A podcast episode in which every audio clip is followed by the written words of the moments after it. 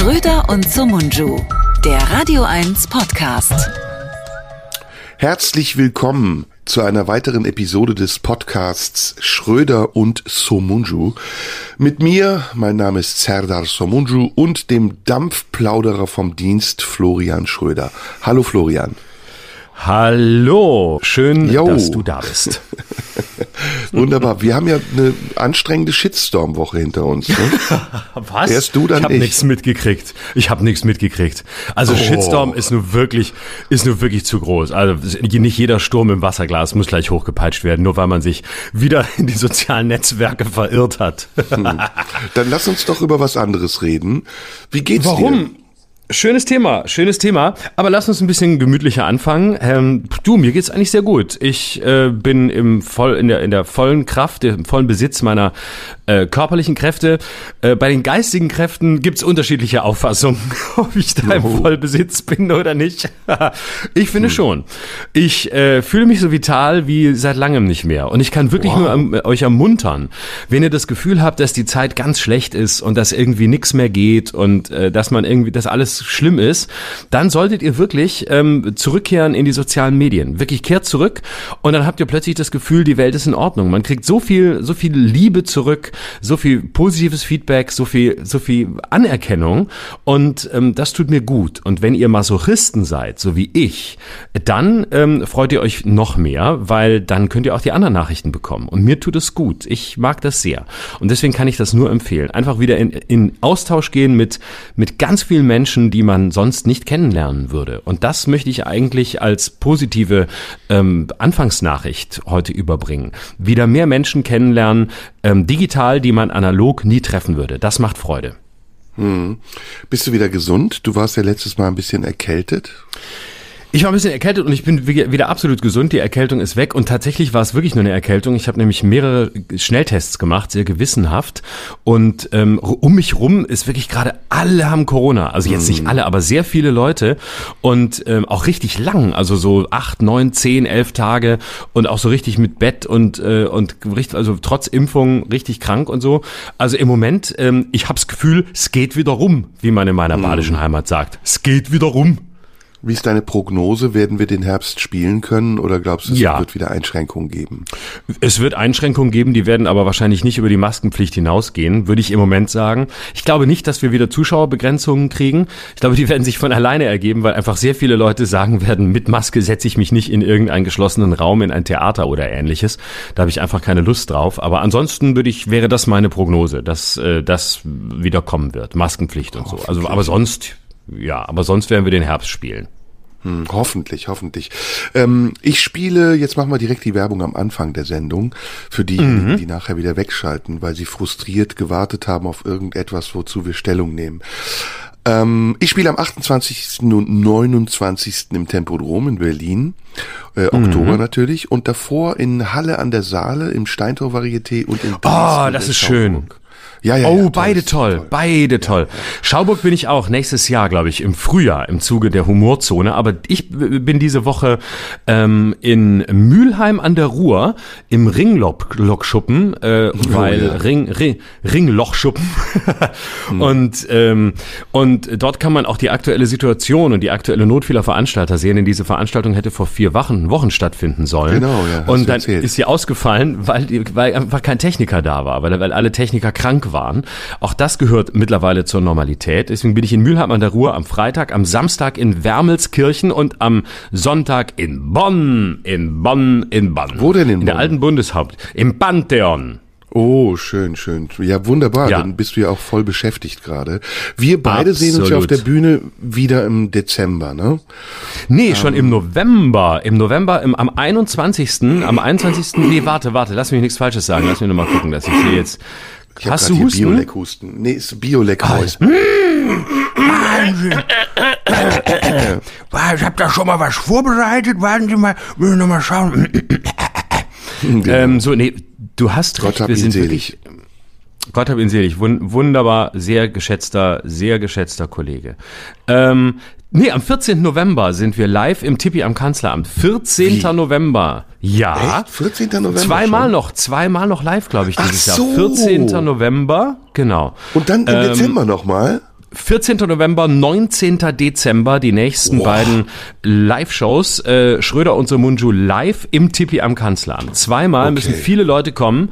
Nicht, dass es nachher heißt, ähm, es war ja gar nicht ausverkauft, es läuft nicht mehr bei den beiden. Ich meine, das stimmt natürlich sowieso, das, aber, aber schön wäre trotzdem, wenn ihr kommen würdet und auch zwei Losern wie uns ein bisschen Liebe entgegenbringen würdet, die wir dringend nötig haben, wie ihr seht, wenn ihr uns verfolgt. Also, mhm. ähm, 19. Dezember, kurz vor Weihnachten, da machen wir Weihnachtsfeier Weihnachtsfeier, würde ich sagen. Da machen wir überraschende Sachen wie Wichteln und solche Sachen, was, was noch niemandem eingefallen ist auf einer deutschen Bühne. Und am 14. Äh, November vorher sind wir auch ähm, im Tipi am Kanzleramt. Mm, okay, fantastisch. Was ist diese Woche passiert? Das äh, gar nicht so viel, oder? Oder äh, hast du was na, mitbekommen? Nö, es war eigentlich eine relativ ruhige Woche. Ähm, in China ist immer noch äh, KP-Parteitag ähm, und äh, in, in Bonn in meiner Auftrittsstadt am Sonntag war der Grünen Parteitag, der dich sicher sehr emotionalisiert hat, nehme ich an. Und ähm, was war noch? Was war noch? Ach doch, äh, das, das Bild, ähm, das von, mit Tomatensuppe beschmutzte Van Gogh-Bild. Darüber wollte ich ah. gerne mit dir sprechen. Oh ja, Darüber gerne, wollte ich gerne. nämlich gerne mit dir sprechen, weil ich da ja. ähm, tatsächlich äh, auch eine eine ähm, ja, eine, sagen wir mal, eine Entwicklung durchgemacht habe in der, in der Bewertung äh, dieser, dieser Aktion. Wollen wir damit anfangen? Auf jeden Fall, weil ich habe auch ganz viele Entwicklungen durchgemacht. Ich bin sehr gespannt. Okay. Wunderbar. Dann äh, fangen wir doch damit an. Also es gab zwei Aktivistinnen von ähm, Just Stop Oil in Großbritannien, die ähm, die Sonnenblumen von Vincent van Gogh in einem Londoner Museum mit Tomatensuppe überschüttet haben. Dazu muss man sagen, dass das Bild nicht beschädigt wurde, weil ein Glas davor ist. Es ist also in einer Glasvitrine. Ähm, so, äh, sag doch mal deine Bewertung dieser, dieser Aktion. Wie, wie, wie, hast du das empfunden? Wie empfindest du es heute? Wie hast du es damals empfunden, als du es äh, mitbekommen hast? Also ich habe auf jeden Fall diese Woche einen radikalen Wandel in meinem Denken erfahren und äh, dafür gab es einige Anlässe und es gab aber auch eine innere Auseinandersetzung und infolgedessen ähm, wirst du überrascht sein, finde ich diese Aktion super. Ich finde, sie mhm. geht noch nicht mal weit genug. Ähm, man muss Bilder nicht nur mit Tomatensuppe übergießen, man sollte sie auch zerstören. Weil dann mhm. macht das erst Sinn. Dann ist die Aktion erst wirklich bis zum Ende durchgeführt. So ist es ein bisschen halbgar. Ich finde auch die, die, Bilder, die Auswahl der Bilder nicht ganz gut. Es gibt schönere Bilder, die man kaputt machen kann. Und zum Beispiel? Find, ist, Mona Lisa zum Beispiel oder ähm, von, von Picasso gibt's wirklich sehr, sehr viele, die man zerstören könnte. Ähm, vielleicht Kippenberger könnte man auch noch reinnehmen, das hätte dann ein bisschen lokalen Charakter noch. Aber auf mhm. jeden Fall Boys. Bei Boys würde man ja wieder dort ankommen, wo Boys angefangen hat. Also das mhm. Bild zu zerstören, das selbst ja eine Zerstörung war, würde die Kunst wieder an den Punkt bringen, wo sie hingehört. Ich finde, das ist künstlerisch auf jeden Fall sehr konsequent und dass diese jungen Leute, die sich da engagieren, das übernehmen für die Künstler, posthum, finde ich, finde ich fair. Also das ist ein guter Deal. Die Kunst lebt dadurch. Die Kunst wird Teil der Politik. Der Aktionismus ähm, benutzt die Kunst, um seine Aktion zu transportieren. Und nur die Dummen, die denken, dass Kunst nicht lebt und immer in einem Museum hängen muss, damit es amorph sichtbar ist, die verstehen nicht, dass diese Aktion im Grunde genommen der Gipfel der Kreativität ist. Mhm. Äh, was ist mit Warhol? Würdest du da auch ähm, das ein oder andere Bild sehen oder ist der dir zu, dann doch zu heilig? Also Warhol auf jeden Fall, schon allein mhm. wegen, wegen seinem Namen. Denn ähm, da muss man jetzt in, in Zeiten der Ukraine-Krise, muss man Hand anlegen. Das muss verschwinden. Mhm. Mhm. Und ich würde es auch nicht nur okay. auf Bilder beschränken, also ich würde es auf Kunst allgemein beschränken. Ich würde das auch zum mhm. Beispiel auf deine, deine Aufführungen erweitern, äh, wenn deine du mit Wühlmäusen spielst. Auf jeden Fall, auf jeden Fall, mhm. dass man mhm. dich nicht da nur einfach auf der Bühne schalten und walten lässt, sondern dass man mhm. aktiv ins Geschehen mit eingreift. Also hackelt, mhm. sagt man ja. Oder dich eben mit Farb Beuteln beschmeißt? Oder warum sollen immer nur Politiker angegriffen werden? Richtig. Wir warum Künstler immer nur Joschka Fischer? Warum nur ja, Joschka? Ne? Wir ja. Künstler maßen uns oft an, Dinge äh, zu benennen und wir tun immer so, als wären wir diejenigen, die die Wahrheit aussprechen und dann, wenn uns sich jemand mal entgegenstellt, dann jammern wir und sind kleine Mimosen. Also wir müssen auch mal aktiv angegriffen werden, um uns dann vielleicht sogar noch aktiver zu wehren. Mhm. Es ist zu gemütlich geworden insgesamt, finde ich auch. Also Absolut, also gerade jetzt ist es ist eine Zeit, die sehr, die sehr davon lebt, dass alle eigentlich sehr, sehr zufrieden sind und sehr happy sind. Und äh, wir haben uns ja eingerichtet in so einer permanenten Gegenwart. Ne? Also alles ist irgendwie gut. Drumrum passieren ein paar Sachen, aber die kriegen wir nicht so richtig mit. Und ich würde auch sagen, wir brauchen da wieder ein bisschen Unruhe. Wir brauchen wieder ein bisschen Action. Das fehlt mir. Ähm, und äh, diese diese Insel der Glückseligen. Irgendwie ist irgendwann ist mal Schluss. Irgendwann ist mal Schluss mit Gemütlichkeit und deswegen brauchen wir auch, ich, ich, mir, mir ist auch alles zu langweilig. Also, Ja. was, was meinst du, warum, warum, warum Facebook, Instagram, Twitter den ganzen Tag? Warum? Weil sonst nichts los ist. Ich meine, es gibt Leute in anderen Ländern, die haben gar keine Zeit für so einen Scheiß. Entsprechend mehr Radikalismus wagen. Lass uns doch Ja. mal ähm, vielleicht ja, und, und, so eine und vor allen kleine... Dingen, wenn, und wenn Van Gogh selbst sich ein Ohr abschneidet, warum soll ich dann Mhm. sein Bild nicht zerschneiden? Ist auch, ist auch ein Halsabschneider, muss man sagen. Der war nicht nur ein Ohrabschneider, der war auch ein Halsabschneider. Also habe ich so Ja, gehört siehst von Leuten, die, die mit ihm zu tun hatten. Kennen ein paar Leute, Mhm. die hatten so zwischendurch mit ihm zu tun, äh, Galeristen und so. Die erzählen das auch. Also die ne, Zeitzeugen von damals, die sich genau an ihn erinnern, haben mir das auch jetzt gerade diese Woche erzählt, weil ich auch ein bisschen mit Leuten reden wollte, die sich, die sich auskennen mit ihm. Insofern, es, es trifft die Richtigen. Es trifft, also bei Künstlern muss man sagen, es trifft immer die Richtigen. Immer, Ja. eigentlich alle in einen Sack hauen, es trifft immer die Richtigen. Egal, was man mit ihnen macht, es ist immer richtig. Überhaupt diese Glorifizierung von Kunst ähm, finde ich völlig deplatziert. Also ich würde eigentlich auch alles zurücknehmen, was wir hier jemals gesagt haben. Ja, Künstler, Kunstwerk trennen. Ja. Letztlich alles völlig überbewertet. Kunst Aber ist, Florian, ist Luxus und Das- kann ja. Aber erstmal musst du ja Künstler sein. Und Ja, solange eben. du nicht äh, zertifiziert und begutachtest, be begutachtest wurdest, begutachtet Mhm. wurdest von Leuten, die wissen, wie es geht, kannst du dich nicht Künstler nennen. Du bist eine Banause. Und ich auch. Gibt's und da gibt's manche Leute, die wissen wirklich, wie das geht. Also die Mhm. wissen, die kennen unser Metier, die haben die Akademie, die Comedy-Akademie auch besucht und die wissen Ja. genau, wie man eine Pointe aufbaut und wie sie spitz genug sein muss und wie man sie dann auch mal zerhacken muss. Also ne, da, da sage ich, da sind wir wirklich Dilettanten. Ich würde ja auch gerne wissen, gibt es eigentlich eine Behörde für Kunst, also eine Kunstbehörde, die einfach so zertifiziert, du bist es, du bist es nicht. Ich hätte zum Beispiel gerne in meinem Impfausweis einen Stempel Künstler, aber ich, ich kriege ihn nicht. Also ich bin schon auf mehrere Ämter gelaufen, Bürgeramt, Gesundheitsamt, habe gesagt, hallo, können Sie mir das einmal bestätigen? Und dann haben die immer gesagt, nee, da sind Sie nicht zuständig, das wissen Sie gar nicht, wie es geht und so. Und dann habe ich gesagt, ja, weil ihr halt auch alle Banausen seid und weil ihr meine Arbeit nicht verstanden habt. Und dann haben die gesagt, welche Arbeit, wer bist du überhaupt? Und seitdem ähm, habe ich, hab ich aufgegeben. Aber ich kann auch eigentlich gar nicht mehr arbeiten. Also auch bei meinen Auftritten schäme ich mich, weil ich immer das Gefühl habe, ich bin überhaupt nicht befugt, auf eine Bühne zu treten, weil ich einfach, weil mir das Zertifikat fehlt. Ja, also erstens äh, ist es eine Frechheit, dass du auf die Bühne gehst und dir anmaßt, dich Künstler zu nennen. Und zweitens finde ich halt, ist es auch wirklich sehr nachlässig und respektlos, dass du nicht andere, die es besser wissen, erstmal nach Rat fragst und sagst, wie geht das eigentlich? Und da gibt's wirklich ein paar Leute, da, du, du hast gesagt, du bist in den sozialen Medien unterwegs. Ich habe es diese Woche ja auch wieder erlebt. Da gibt's ein paar Leute, die wirklich wissen, wie das geht. Lass uns mal äh, gar nicht so.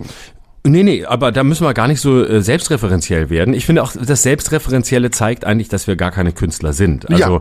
ähm, schon, dass, dass wir angefangen haben mit, ähm, ja, wir haben viel erlebt diese Woche und so, aber eigentlich war gar nichts los und zugleich war es aber doch äh, so, dass echt wir dann wieder hier und dort waren, ist zu selbstreferenziell. Selbstreferenzialität ist letztlich was, was ja vielleicht in der Soziologie oder so zu Hause ist, aber auch damit kennen wir uns letztlich nicht aus. Also äh, auch da sollten wir die Klappe halten.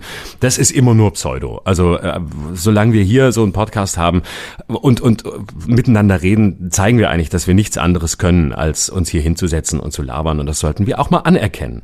Ähm, Lass uns doch mal überlegen, ähm, wer wären denn, fangen wir mal mit den bildenden Künstlern an. Wer wären denn die Künstler, von denen wir sagen würden, die sollte man jetzt wirklich komplett zerstören. Und zwar nicht nur in Museen, sondern auch, wenn man sie auf der Straße trifft zum Beispiel. Also Rembrandt, Michelangelo sind zum Beispiel Typen, wo ich oft schon dachte, ah, guck, da drüben läuft er und hatte den Farbbeutel schon direkt äh, aus der Hose gezogen, habe ich doch gesehen, ach nee, ist er gar nicht. Ähm, wohnt doch woanders äh, und dann habe ich es doch nicht gemacht.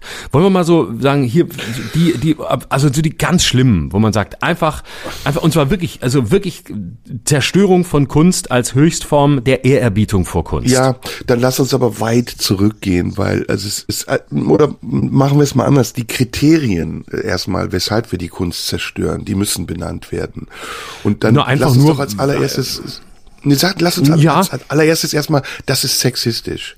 Oder das ist Able. Moral. Also bei Ableismus fällt mir sofort Lukas Kranach der Ältere ein. Da, Mhm. Also da müssten wir, das können wir sofort machen, wenn du Lust hast. Die hängen, glaube ich, in Dresden oder ich Mhm. glaube in in ähm, in Madrid, in im Prado Mhm. hängen ganz viele Lukas Kran. In in Antwerpen, da gehen wir hin und hauen die Dinge einfach weg, oder? Genau, und zwar nennen wir die Aktion Abhängen statt Aufhängen. Das Weil ist geil. das, das ist, das ist zwar, klingt im ersten Moment viel harmloser als aufhängen, aber ist natürlich für den Künstler eine viel größere Strafe, wenn er abgehängt wird, als wenn er aufgehängt wird. Also ich glaube, die Ja. meisten, auch wenn sie nicht mehr leben, würden uns zustimmen, dass sie lieber auf dem Marktplatz aufgehängt würden, als dass sie im Museum abgehängt würden. Und deswegen Ja. sage ich abhängen statt aufhängen. Das, das ist die Aktion. Ist das gut? Ja. Finde ich mega. Ich finde, äh, Mona Lisa könnten wir uns dran wagen, ist aber ein bisschen zu harmlos. Man könnte mit ähm, Farbhänden, also wir tunken unsere Hände in Farbeimer und betatschen dann ihre Brüste, so dass die Mona Lisa in einem ganz anderen Licht dasteht. Ist das eine Idee? Ist sehr gut, sehr gut. Ähm, so aus. weiter. Mhm, weiter. Wen, wen dran. noch? Wir, Ähm, wir gehen würde aber erstmal in die Renaissance, oder? Und Wir, wir, lass uns früh anfangen. Lukas Kranach, Okay. der ältere Albrecht Dürer, ist auf Ja. jeden Fall äh, tierfeindlich. Der Hase, das muss kaputt gemacht werden. Das muss Weg weg. damit. Ja. Ja. Das ist tierfeindlich. Was ist mit Sexismus weiter? Was ist mit ähm, hier ähm, Hieronymus Bosch? Ja, ganz auch pervers. ganz schlimm. Äh, Der Ganz ist ja pervers. widerlich. Ein ganz schlimmer Typ. Man weiß ja noch nicht mal, wann der geboren Schmierfink. ist. Ne? Ich glaube, man, Ganz schlimm. man weiß, glaube ich, man weiß nur, dass der 1500 irgendwann gestorben ist, 16, glaube ich. Aber wann der geboren ist, also jemand, von dem man gar nicht weiß, wo er herkommt, wo soll der überhaupt wissen, wo er hingeht? Mit seiner Kunst Ja. als Mensch, er ist nirgendwo hingegangen. Irgendwann war er halt weg. Also auch das, ja, ist, ist überflüssig. So, Schmierfink, nächster. Schmierfink, weg damit. Du bist dran. Sag Mhm. doch mal was. Raphael? Ja. Velasquez auch. Ganz, ganz klar. Ja. Weg damit. Das Ja, ist ja, weg. ja, Raphael unbedingt. weg. Raphael ist, aber Raphael ist auch homophob. Also ich sehe da eine homophobe Komponente drin. Ist das so? Ja, das ist auf jeden Ja, homophob bis pädophil, also da weiß man's nicht. Also Mhm. ausgelebte Pädophilie getarnt als Homophobie. Ich, ich kann es nicht Mhm. genau sagen, aber es soll zerstört werden. Okay, äh, Leonardo da Vinci? Könnten wir gerade noch durchgehen lassen, wobei auch da gibt's so ein paar Aspekte, die ich nicht okay finde, wenn man es genauer betrachtet, oder? Ja, ja, mir gefällt da eigentlich gar nichts. Also wichtig ist übrigens auch, dass nur unser Geschmack zählt. Also wichtig ist, dass, dass der Geschmack zählt, dass, dass nicht irgendwie objektive Kriterien ins Feld geführt werden und dass ein höherer Anspruch, eine, ein höherer Sinn in der Zerstörung ist. Also Ja. ähm, zum Beispiel Weltrettung, also ganz allgemein Weltrettung. Ne? Und zwar Ja, jetzt gut, da gar muss nicht Leonardo auf, auf, da Vinci weg. Da muss Leonardo also da einfach Vinci wer, weg. Die Frage ist, wer hat als Künstler die Weltrettung ähm, tatsächlich be aufgehalten, behindert, Vermasselt. Wem, wem, kann, wem vermasselt? Wem, wem kann man da viel vorwerfen, ohne dass wir auch genau wissen, warum man es denjenigen vorwerfen Auf kann? jeden Fall wir müssen es ihnen nur vorwerfen. Ja, Ja, auf jeden und wir Fall. müssen es aber auch nicht Pablo, begründen. Wir müssen es nicht begründen, oder? Das, es muss nur vorgeworfen werden. Entschuldigung, äh, Begründungen, äh, Begründungen sind letztlich wie Zusammenhänge. Überflüssig. Ja, das genau, ist die, absolut. Das ist übrigens die, die, die Unterüberschrift unter unserer Aktion. Abhängen statt aufhängen. Begründungen sind wie Zusammenhänge. Ja, Überflüssig. ja, ja, Ja? Und noch eine Okay. Frage ist halt wichtig, entsteht der Vorwurf erst im Auge des Betrachters oder ist der Vorwurf berechtigt, weil der Künstler ihn auch tatsächlich verdient hat? Ver- Vergiss es, vergiss es. Der, der letzte Teil deines Satzes ist wirklich dilettantisch. Dass du so anfängst, zeigt schon, wo du stehst. Es, es hat überhaupt, es, es geht nur ums Subjektive. Es geht nur ja, darum. shit. Und was der Künstler gemacht hat, ist völlig egal. Wenn wir noch, wenn wir noch eine zusätzliche Begründung finden, die er selbst geleistet hat, dann können wir die mit reinnehmen. Aber im Grunde ist Okay, es scheißegal. okay, okay. Also ähm, das ist also Begründungen sind wie Sorry, ja, Beweise, recht, sind wie Zusammenhänge überflüssig. Sorry, ja? du hast also, absolut recht, ja. ja. Ne? Lass also uns zum Beispiel kann man jetzt, ma- Lass zum Beispiel kann man jetzt einer, einer als Beispiel jetzt, um, um, um, auch wenn wir jetzt ein bisschen aus der aus der aus den einzelnen Epochen rausfallen, ähm, äh, Pablo Picasso zum Beispiel ist einer, wo man jetzt obendrauf noch sagen kann, war halt ein Arschloch, ein Frauenfeind, ein Sexist, Misogyn, genau, eine. Eigentlich in, Ja. in jeder Hinsicht. Also Eigentlich Kubismus in jeder ist Hinsicht. auch ableistisch, das muss man dazu sagen. Kubismus ist die Pablo Darstellung Picasso, von, ja. das stimmt. Picasso war in jeder Hinsicht einfach einfach ein, ein Wichser, ein, ein Ficker, kann man so sagen. Also als, als sowohl und, und zwar nicht anerkennend, sondern genau, also war ein Ficker Den und wenn er nicht gefickt mochte, hat, hat er gepisst. gesagt. den ich, Ich auch, auch nie nicht. mochte. Ich, der war mir immer unsympathisch und er, und er hat immer versucht, äh, so Aufmerksamkeit zu erregen mit möglichst großen Formaten und dann hat er permanent seinen Stil gewechselt. Aber im Grunde genommen steckt dahinter ein ganz kleinkarierter, dummer Wichser. Wirklich. Die meisten Künstler übrigens, ne? Ich glaube zum Beispiel, dass ähm, einer, den ich, den ich lange sehr mochte, als ich noch keine Ahnung hatte von Kunst, so wie jetzt, war zum Beispiel Monet. Ne? Ich war so ein Boah. romantischer Typ als Jugendlicher, Absolut. war, oh schöne Bilder, oh guck mal schöne Wiesen und so, habe ich Nee. mir wirklich schöne romantische Sachen ausgedacht. Heute sage ich, wer solche Wiesen malt, hat unsere Natur zerstört, weil er hat diese Wiesen ja betreten, um sie zu malen. Also das ist zum Beispiel ganz klar einer, der äh, die Apokalypse vorangetrieben hat. Für mich einer, den man als allerersten abhängen sollte. Einfach weil die Bilder zu schön sind Ey. für das, was er damit zerstört hat. Und jetzt, wir haben einen, den, den, den größten Grund, den man haben könnte, um Kunst zu zerstören, haben wir noch gar nicht genannt.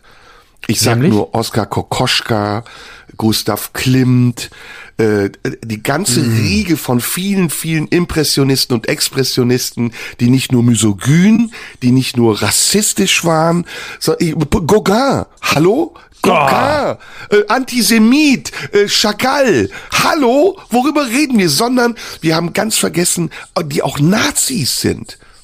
Ja, äh, oh. nimm sie doch alle in einen Topf. Die haben wir alle vergessen. Ja, Oder? Alle. Wie hieß noch mal, ähm, wie hieß noch mal der, der, der eine, der bei, bei Merkel ähm, im, im, im Büro hing und dann abgehängt Paul wurde? Klee. Na? Nein, nein, nein, nein, nein. Ah, die, wie, hi- ah, wie hieß denn er ich denn? ah, genau, ich habe hab so, hab so viel Nein, Ahnung. Nein, ich habe so viel Ahnung von Kunst, dass ich äh, keine Ahnung mehr habe, wie die alle heißen, äh, weil ich mich zu gut auskenne. Ähm, wie hieß Aber ich der meine, Paul denn? Klee war doch äh, auch mal verdächtig, oder nicht? Oder war der Jude? Man weiß es nicht. ich weiß, weiß ich nicht, keine Ahnung. Wie hieß das denn? Die Welle hieß doch das, äh, das, das Gemälde, das, äh, Ja, das, ja, das ja, da hieß. Ah, nee, aber hieß das denn die Welle? Nee, die Welle war was anderes. Das war Aber doch so was ein, bleibt so, denn jetzt übrig, wenn wir das alles vernichtet haben? Was bleibt denn am Ende übrig?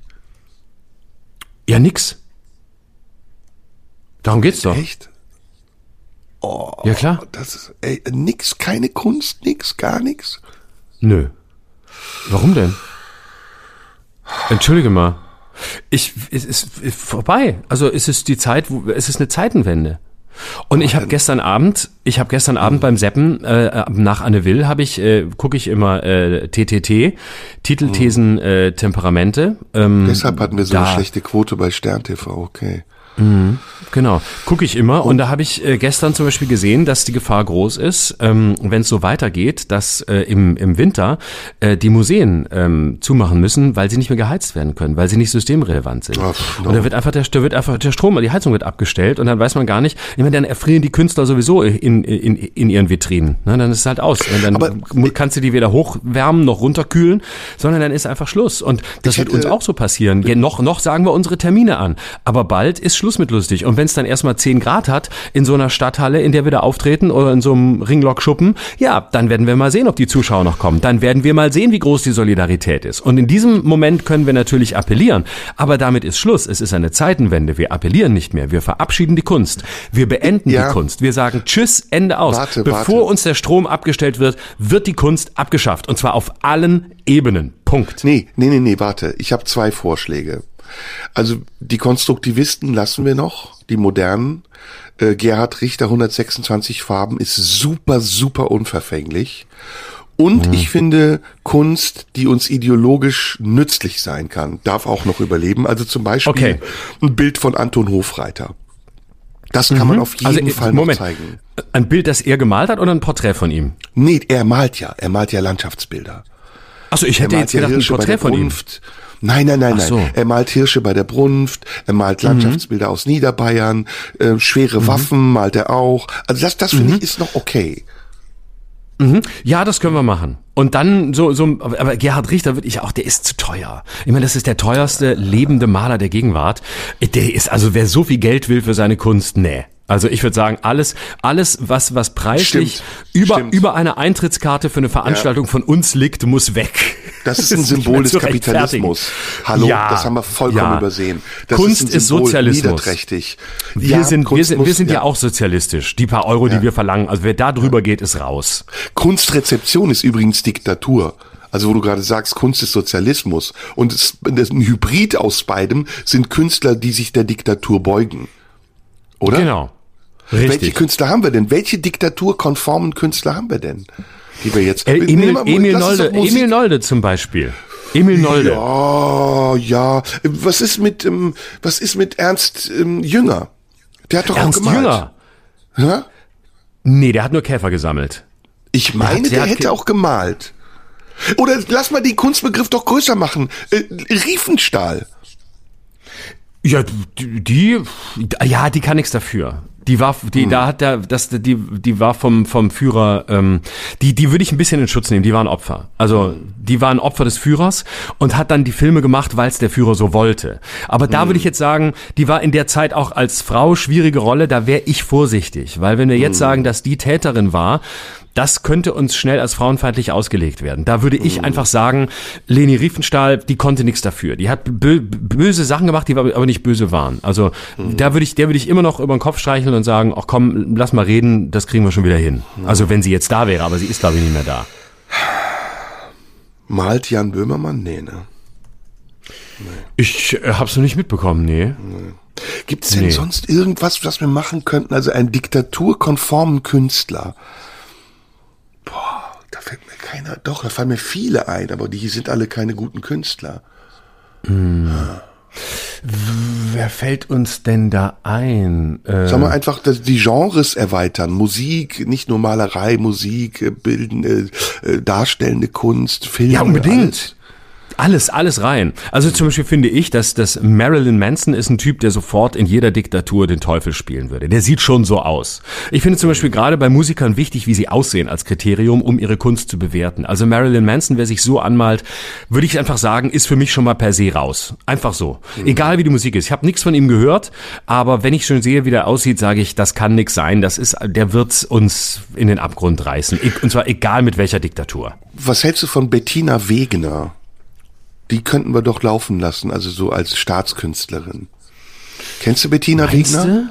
du? Ja, mal gehört. Was machten die? Sag mir, wo die Blumen sind. Wo Ach, sind die! sie geblieben? Ja, das ist schön. Das Oder ist kennst super. du Cochise noch, die Band Cochise? Was wollen wir trinken? Ich kenne nur- ich kenne nur Cochin. Nee, Cochise. Also es gibt schon so ein paar Bands, die wir, oder paar Künstler überhaupt, die wir durchgehen lassen könnten, oder? ja. Sarah Ja. Connor? Ja, Helene Fischer auch. Obwohl, obwohl, nee, Helene Fischer hat sich mal gegen rechts geäußert. Da machen wir die Tür schon mal zu, weil wir wollen ja Künstler, die auch dann noch ähm, funktionieren. Also es ist ja, ist, ist ja egal, wel, wel- welche Diktatur kommt, rechts, links oder sonst wo. Es sollen ja Leute sein, die auf gar keinen Fall irgendwie auffällig geworden sind. Also die Melanie nie Müller bekannt geht, haben. Melanie Müller ist raus. Leider ja, das ist sehr enttäuschend, ja. Schade. Ähm. ich hatte große Stücke auf sie gesetzt. Ich auch, aber es geht leider nicht. ähm, Ist das sexistisch, wenn ich sage, ich habe große Stücke auf sie gesetzt? Nö, es kann ja ein Stück Kuchen sein. Also, Okay, alles klar. Gut, Ja, ich ist muss ja- vorsichtig nee. sein, dass dass das falsch Ah, ah. rüberkommt.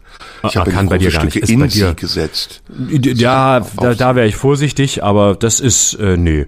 Ich wär, wäre da ganz, äh, würde da immer, würde da Komisch wäre auch, wenn ich sagen würde, wüsste- ich habe große, eine große Hoffnung in sie gelegt. Das wäre auch nicht okay, oder? Könnte man Nee, ja oder auf sie gelegt. Wäre ich vorsichtig, aber jetzt bist du ja ein Typ, ähm, der eigentlich unverdächtig ist. Also ich finde, du bist jemand, du kannst ja alles sagen, weil äh, bei dir käme man ja nie auf die Idee, dass irgendwas in diese Richtung interpretierbar sein könnte. Also Nee, das wäre ja das erste ja- Mal. Also bitte. Also es wäre auch komisch, weil wir sind ja, also ich finde, das, was uns auszeichnet, ist, dass wir selten ironisch sind in diesem Podcast. Und das ja, das können wir ist auch nicht. Nee, Das wär, dafür nicht. müssten wir ja Künstler sein. Und das sind wir ja nicht, sonst würden wir nicht einen Lauer-Podcast machen. Und da uns Ironie wesensfremd ist, ist klar, was wir hier sagen, meinen wir ernst. Und Auf äh, insofern ist auch also insofern ist auch klar, dass weder weder du verdächtig bist noch ich verdächtig bin. Äh, Wir können im Grunde alles sagen, weil wir sind viel zu Ja. viel zu glatt und zu Aber schmeiß uns nicht in einen. Topf, ey. Schmeiß uns nicht in einen Topf. Also du bist schon verdächtig. Ich habe so ein paar Sachen erlebt jetzt in letzter Zeit mit dir. Da weiß ich Mhm. nicht, ob ich dir da 100% vertrauen kann oder Ja, trauen meinst kann du? sogar. Ja, was hast du denn so erlebt? Nee, sag's nicht, sag's nicht, sag's nicht.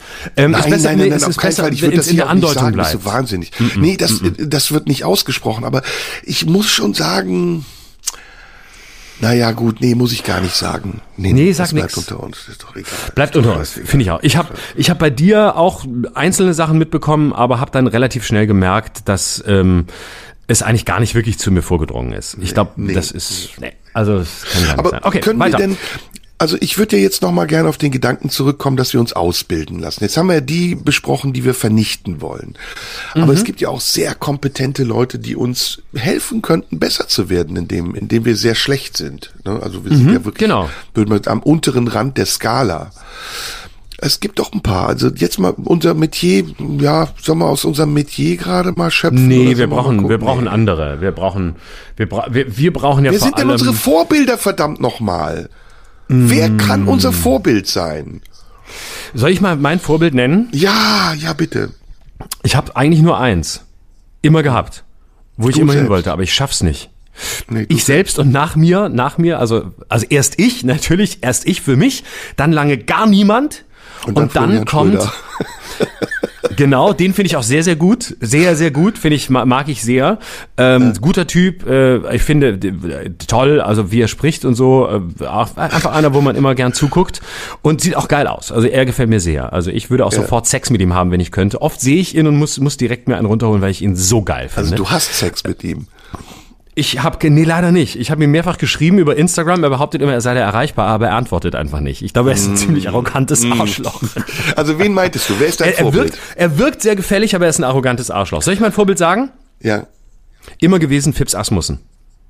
Ist Oh. für mich alles, was man haben, was man können muss.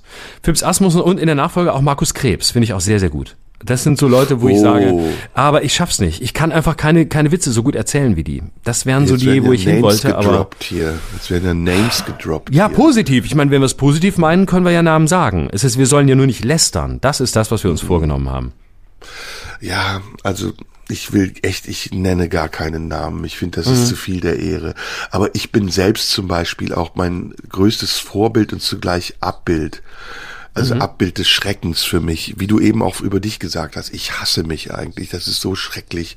Mhm. Ich bin jemand, der nichts, aber wirklich gar nichts kann. Im, am, am Ende kann er gar nichts und der Mhm. eine reine Behauptung ist und sich immer wieder zurückzieht auf seine Lamoyanz und darauf, dass er das arme Opfer ist und alle ihn missverstehen und dass er doch eigentlich ein ganz großer Künstler ist. Und im Grunde genommen gibt es doch überhaupt keine Evidenz, also gar keinen einzigen Beweis dafür, dass diese lose Behauptung, ich sei ein großer Künstler, wirklich auch wahr ist.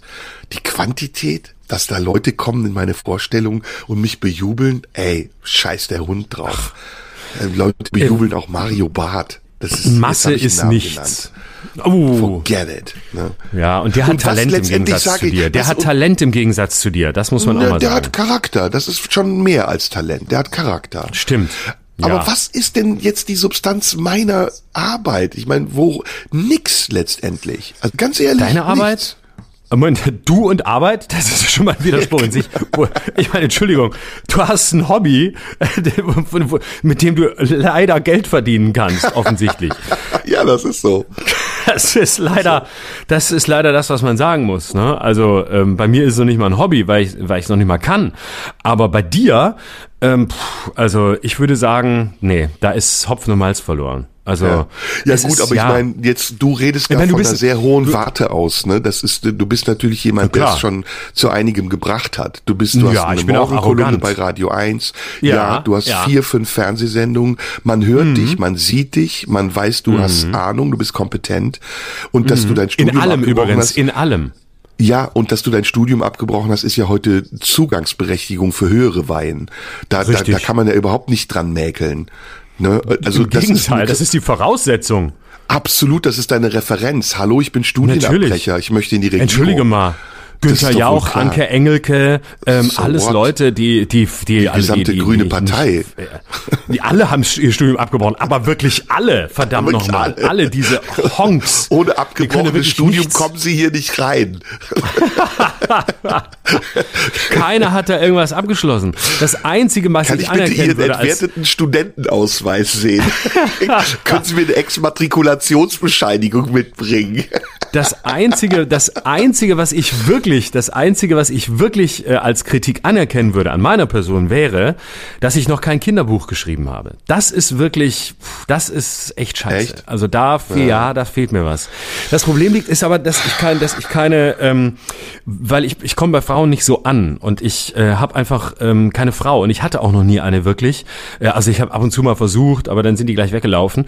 Deshalb und deswegen, weil immer, ich keine dass ich Frau Strapse habe, trage, wenn wir uns sehen.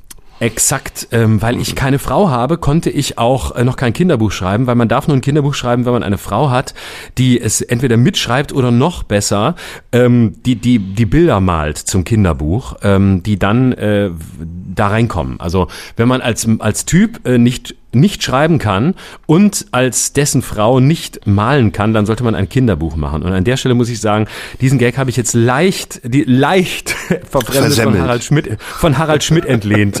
Das, hier möchte ich kurz eine Quellenangabe machen. Nicht, dass es so heißt, nicht, nicht dass noch ein Diebstahlsvorwurf, nicht, ja. dass so ein Diebstahlsvorwurf aufkommt. Auch übrigens ein, ein äh, Merkmal deiner unqualitativen Arbeit, dass du dauernd klaust. Dauernd. Andauernd, andauernd. Also jeder, im Grunde, viele, viele der Worte, die ich benutzt habe, hast du auch schon mal benutzt im Podcast. Ja, Insofern ist eigentlich Fall. alles, was ich heute gesagt habe, von dir geklaut.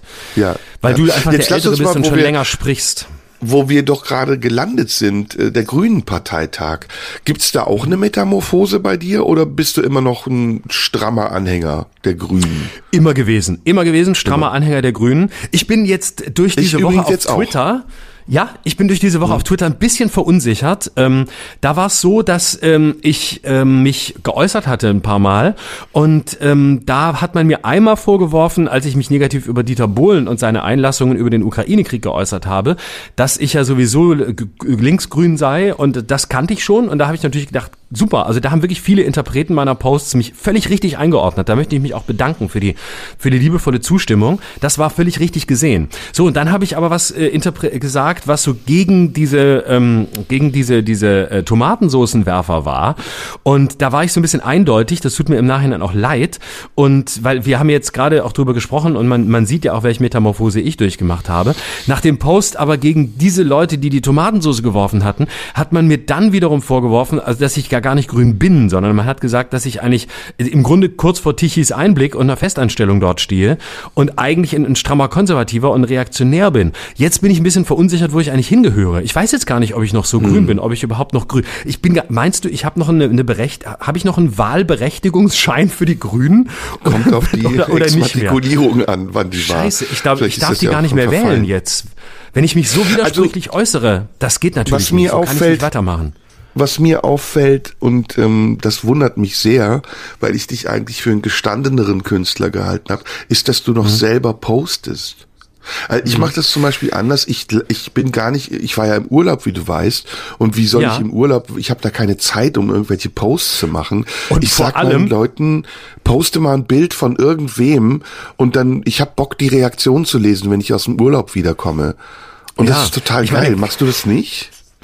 Äh, nee, ich mache alles, ich mache alles selber. Deswegen kann ich ja auch nie in Urlaub fahren. Ich meine, du fährst einfach an einen Ort, den wir letzte Woche im Podcast nicht nennen durften, wo Ja. du wirklich fucking kein Internet hattest. Wie oft wir die Aufzeichnung abbrechen mussten, Ja, wie oft ja, wir neu ansetzen mussten. Man hat wirklich dein, dein, dein verkacktes Atmen lauter gehört als deine Worte, weil du irgendwo draußen zwischen Pferden und Schafen gesessen hast und, und äh, es war fast nicht zu verstehen. Und die, die, die, die halbe Stunde, wo du mal irgendwie fließendes Internet hattest, konnten wir aufnehmen und sonst nicht. Sowas mache ich halt nicht. Ich bin Mhm. wirklich ein, ich bin Working Class Hero. Ich bin ein Künstler, der alles selber macht. Ich Ja, poste selber. Ich, ich spreche selber nur die Texte, die ich spreche, wie jetzt hier im Podcast, die werden mir natürlich aufgeschrieben, Ja. weil ich nicht die Fantasie habe, das alles mir spontan Aber auszudenken. Und weil ich nicht so schnell bin wie mit? du. Aber ich, ich krieg das dann manchmal gar nicht mit. Also wie gesagt, ich finde das, äh, ich finde das super wichtig, dass man auf diesen sozialen Netzwerken unterwegs ist. Aber ich habe ja schon vor einem halben Jahr gesagt, ich bin da raus. Und ich finde das mittlerweile super, wenn man das so machen lässt. Man kann ja Moderatoren, Administratoren ernennen und Mhm. dann wirklich nur die Reaktionen einfach abfangen. Und das ist, das kannst du ja auch mit x-beliebigen, kannst ja auch ein Hundebild posten. Du kriegst halt immer geile Reaktionen. Das ist, ist, ist Mhm. Wirklich kostenloses ich kann mir, Unterhaltungsprogramm. ich kann mir das nicht leisten. Ich kann mir das nicht, ich kann mir nicht die, die Infrastruktur leisten. Entschuldigung, äh, Infra also mir hat man gesagt, Infrastruktur mit Leuten drumrum, ähm, die was machen, erst ab äh, drei Viertel voller Zirkuskrone. Vorher Oh, nicht. also vorher on. keine Chance, Come keine on. Chance, kannst du dir nicht leisten. Man muss das Ah, aber, so, ich also ich kann den nicht. Tipp geben, pass auf, ich gebe dir einen Tipp, ne? Du musst das in so Wellen machen. Also du musst, also es ist wirklich schwer, den Anschein zu erwecken, dass du es auch selbst bist. Das finde ich cool, wenn du das hinbekommst. Noch cooler ist, wenn du den Anschein erweckst, du wärst abgedriftet, du selbst. Also du bist nicht mehr wirklich du selbst. Und wenn du dann in der ersten Welle das schaffst, diesen, diesen Primär-Shitstorm abzufangen, darfst du auch gar nicht reagieren, weil das ist super, dann werden die Leute sauer und sagen, guck mal, dieses Arschloch, der postet was, der antwortet gar nicht. Nur so kleine, nur so kleine Sticheleien wiedergeben, Zitate, noch ein Bild obendrauf. Und die, die allerhöchste Weihe hast du erlangt, wenn du dann in, in einem, in einem Printmedium landest oder in einem Blog von jemandem, der sonst auch für Printmedien schreibt und der dich richtig auseinander nimmt, also der wirklich ins Detail geht und sagt, hier, der Schröder, seit Jahren macht er das und das und das und ich habe rausgefunden, Genau. er ist in Wirklichkeit das und das und das. Ich habe zum Beispiel mir überlegt, äh, was auch gut ist, was sehr gut funktioniert ist, ähm, was machen, stehen lassen und äh, ganz viele Kommentare zulassen, habe ich mal überlegt als Strategie, ganz viele Kommentare und dann irgendwann, wenn es zu viel wird, den Kommentarbereich schließen. Oh, das ist das Beste. Und das ist das Geilste. Machst einfach zu und dann postest du das aber in so einer Art und Weise, als wärst du das nicht selbst, sondern als hättest du 30 Leute dahinter. Da habe ich jetzt ein, Co ein Coaching belegt, wie man so schreibt, als, als Ja. sei man es nicht selbst, als sei man seine eigenen Mitarbeiter. Und dann schreibst du, Ja. dass du jetzt den Kommentarbereich schließen musst wegen der vielen Beleidigungen und dann drehst du es Ja. nämlich um. Dann machst du, dann, damit sorgst du dafür, dass Leute sagen, das Schwein, erst postet er was und jetzt erklärt er sich selbst zum Opfer das Arschloch, obwohl er Täter ist. Und das ist Genau. sehr, und dann bist, dann, dann kannst du nämlich sagen, jawohl, ich bin das Opfer und kannst auf dem Opferticket sein, obwohl du natürlich Täter bist, oder du nimmst es einfach nicht an und sagst gar nichts mehr dazu und lässt sie alle darüber reden, dass du dich jetzt selbst zum Opfer machst, indem du die, die Kommentare nicht aushältst, die du selber hervorgerufen hast. Das habe Ja. ich mir überlegt und das hat mir mein Coach auch empfohlen, dem ich jetzt 3000 Euro Tagessatz bezahlt habe, dass das sehr gut ist und vor allem so schreiben, als wärst du dein eigener Mitarbeiter. Das nee, das, ist das die mache ich ja schon seit langem. Das habe ich ja jetzt neulich sogar schon gemacht. Da habe ich gesagt, ähm, vielen Dank für die freundlichen Kommentare und Statements. Wir müssen jetzt leider die Kommentarfunktion schließen. Und wenn Sie weitere Infos brauchen, dann wenden Sie sich bitte an die Bundeszentrale für politische Bildung. Das muss wie so genau. ein Brief klingen von einer Behörde, bei der du einen Antrag gestellt hast, den die aber nicht annehmen. Ja. So muss das klingen. Das muss wirklich so ein bisschen wie so ein abgewiesener Antrag klingen, damit, damit du auch nochmal dich schützen kannst. Ne? Wie du richtig sagst, du musst ja die Opferkarte ziehen. Das ist ja wichtig. Oder du musst so selbstbewusst Täter sein, dass du sagst, ich lasse die Drecksarbeit von meinen Handlangern machen, aber ich meine es ernst. Das ist natürlich auch geil. Ernst gemeint ist sowieso immer alles. Also ich glaube, das Wichtigste, was wir haben, ist das Vertrauen unserer Fans darein, dass jedes Wort, das wir sagen, ernst gemeint ist. Boah, und ja, dieses das stimmt. Vertrauen, dieses Vertrauen, und das ist mir wirklich wichtig, dieses Vertrauen dürfen wir nicht aufs Spiel Nein, setzen. nie Unsere. Währung, unsere Währung, mit der wir bezahlen und bezahlt werden, ist das Vertrauen darein, Ja. dass Jetzt alles, was aber- Mhm. wir tun, alles, und das, da möchte ich auch nicht unterbrochen werden, weil das wirklich Ja, die entscheidenden bitte. Sätze dieses hier Podcasts Zeitverzögerung, sind, ja. die mir meine Autoren, die ich nicht bezahle, aufgeschrieben haben. Das Vertrauen darein, dass wir frei sind von der Pest der Gegenwart, nämlich der permanenten Ironie, des, des widerlichen Humors, des Karikaturesken, des Künstlerischen, des Verstellenden und des Spielens. Diese ganze Scheiße, dieser Irrsinn, der unsere Welt so uneindeutig, so unklar macht, die, der so viele Menschen dazu bringt, dass sie verunsichert sind, dass sie nicht mehr wissen, wo sie stehen Gleich oder sitzen, dass sie nicht mehr mehr wissen, Krieg. ob sie stehen oder liegen. Diese scheiß Verunsicherung durch dieses permanente Spiel mit irgendetwas. Damit muss Schluss sein. Wir leben in einer Zeit, in der der heilige Ernst wieder auf den Plan treten muss. Ja, Und ja, wir ja. stehen für den heiligen Ernst. Und Ja. das ist es, worum es uns geht. Deshalb liebt ihr uns und deswegen lieben wir uns noch mehr, als ihr uns jemals lieben könntet. Danke, So, jetzt möchte ich liebe aber- Freundinnen und Freunde. Danke. Auf Wiedersehen. Jetzt möchte ich aber bitte noch mal zu was anderem kommen. Ähm, vorweg noch eine Sache, die mir sehr wichtig ist. Äh, Dinge können sich auch ändern. Also wir sind jetzt ernst und ähm, das, was wir heute sagen, meinen wir auch. Aber man weiß nie, welche Umstände eintreten und was wir dann morgen denken. Und es kann sein, dass wir morgen ganz andere Künstler vernichten wollen, kann sein, dass wir uns vielleicht ganz toll finden und denken, wir sind Künstler. Also wie gesagt, ne, das ist der Vorbehalt. Du, ich habe da mal was anderes. Okay, los. Ich muss mal mit dir reden. Ja, ich muss mal mit dir reden. Ich habe jetzt wirklich Oh ja. viele Zuschriften bekommen und die Leute fragen mich, warum ich mit diesem Vogel ist noch eine gelinde ausgedrückte Bezeichnung für dich. Sag bitte die härteren Worte. Mhm. Sag bitte die härteren Beleidigungen. Das, das reicht von Wichser bis Hurensohn bis Demlack bis Pimpf. Ja, Mhm. alles ist dabei. Warum ich mir das noch antue mit dir? Und Florian, ich möchte jetzt mal Folgendes sagen. Du bist unter meinem Niveau. Das ist so. Und ich tue mir das mit dir an, weil es gibt jetzt folgende Gründe. Die, die wechseln übrigens auch morgen wieder. A, ich krieg Geld. Und zwar nicht mm, Nicht wenig. Also sagen wir mal nicht, Nicht wenig, weil du mehr mehr als bekommst, mehr, mehr bekommst als ich. Das muss man dazu sagen. Du bekommst mehr, als ich. du. Das zweite ist, ich, ich brauche Umgang. Das ist, Mhm. also ich, ich bin selten äh, mit Leuten zusammen. Ich muss, ich, es, und wenn der Umgang auch so schlecht ist, ich brauche ihn. Mhm. Und das dritte ist, ich benutze dich. Ich benutze dich als Trittbrett für etwas anderes, nämlich ich will in die Medienbranche. Ich will, ich will das, Mhm. Ich was du das. Mhm. irgendwann nicht mehr hast, möchte ich haben. Ich weiß das. Und Ähm, es, äh, das ist auch, Mhm. letzter Satz, nein, jetzt unterbrich mich bitte mal nicht. Jetzt- ja, jetzt bist du letzter dran. Du Satz. ja recht. Und los. Letzter Satz. Es ist mir auch eine Freude und es bereitet mir im stillen Genugtuung, wenn wir uns nicht sehen, zu spüren, dass die Leute dich genauso verachten wie ich im Stillen. Also ich, ich bin dann schon erregt, wenn ich diese Briefe bekomme. Ich fühle mich aber noch ganz, ganz, ganz wenig verpflichtet, loyal zu sein.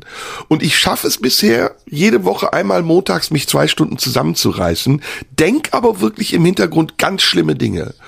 Und nur jetzt wirklich zum allerletzten Schluss, ich würde mich dann auch gerne von dir distanzieren. Also ich würde mich jetzt gerne von dir distanzieren. Ist das in Ordnung, wenn wir das machen, oder ist das nicht in Ordnung? Absolut. Absolut. Das ist für mich total in Ordnung. Ich kann damit total gut umgehen, ähm, Ja. weil gleich nach, nach der, ähm, nach, nach unserer kleinen Show hier ähm, sind meine Pfleger dann da und die halten mich dann für das, was du mir jetzt sagst, was ich Gut, also ich aushalten kann. distanziere mich von allen deiner Inhalte, deiner Mhm. politischen Einstellung. Ich distanziere mich von der Art und Weise gar nicht, der dass ich eine habe, eine politische Einstellung. Ich distanziere mich auch davon, dass du keine hast. Du künst, Ähm, künstlerische Darstellung, du distanzierst dich ja nur von Dingen, die ich gar nicht habe. Jetzt distanzier dich doch mal wenigstens also, von etwas, dann was kommen ich wir aufs habe. Körperliche. Kommen wir aufs Körperliche. Body Shaming Ja, ist auch eine Art und Weise der Argumentation. Ja, komm. Ich distanziere Ja, mich von deiner Ja. Tolle, äh, die du dir immer zurechtkämmst. Ich ähm, distanziere mich von deiner leptosomen Figur.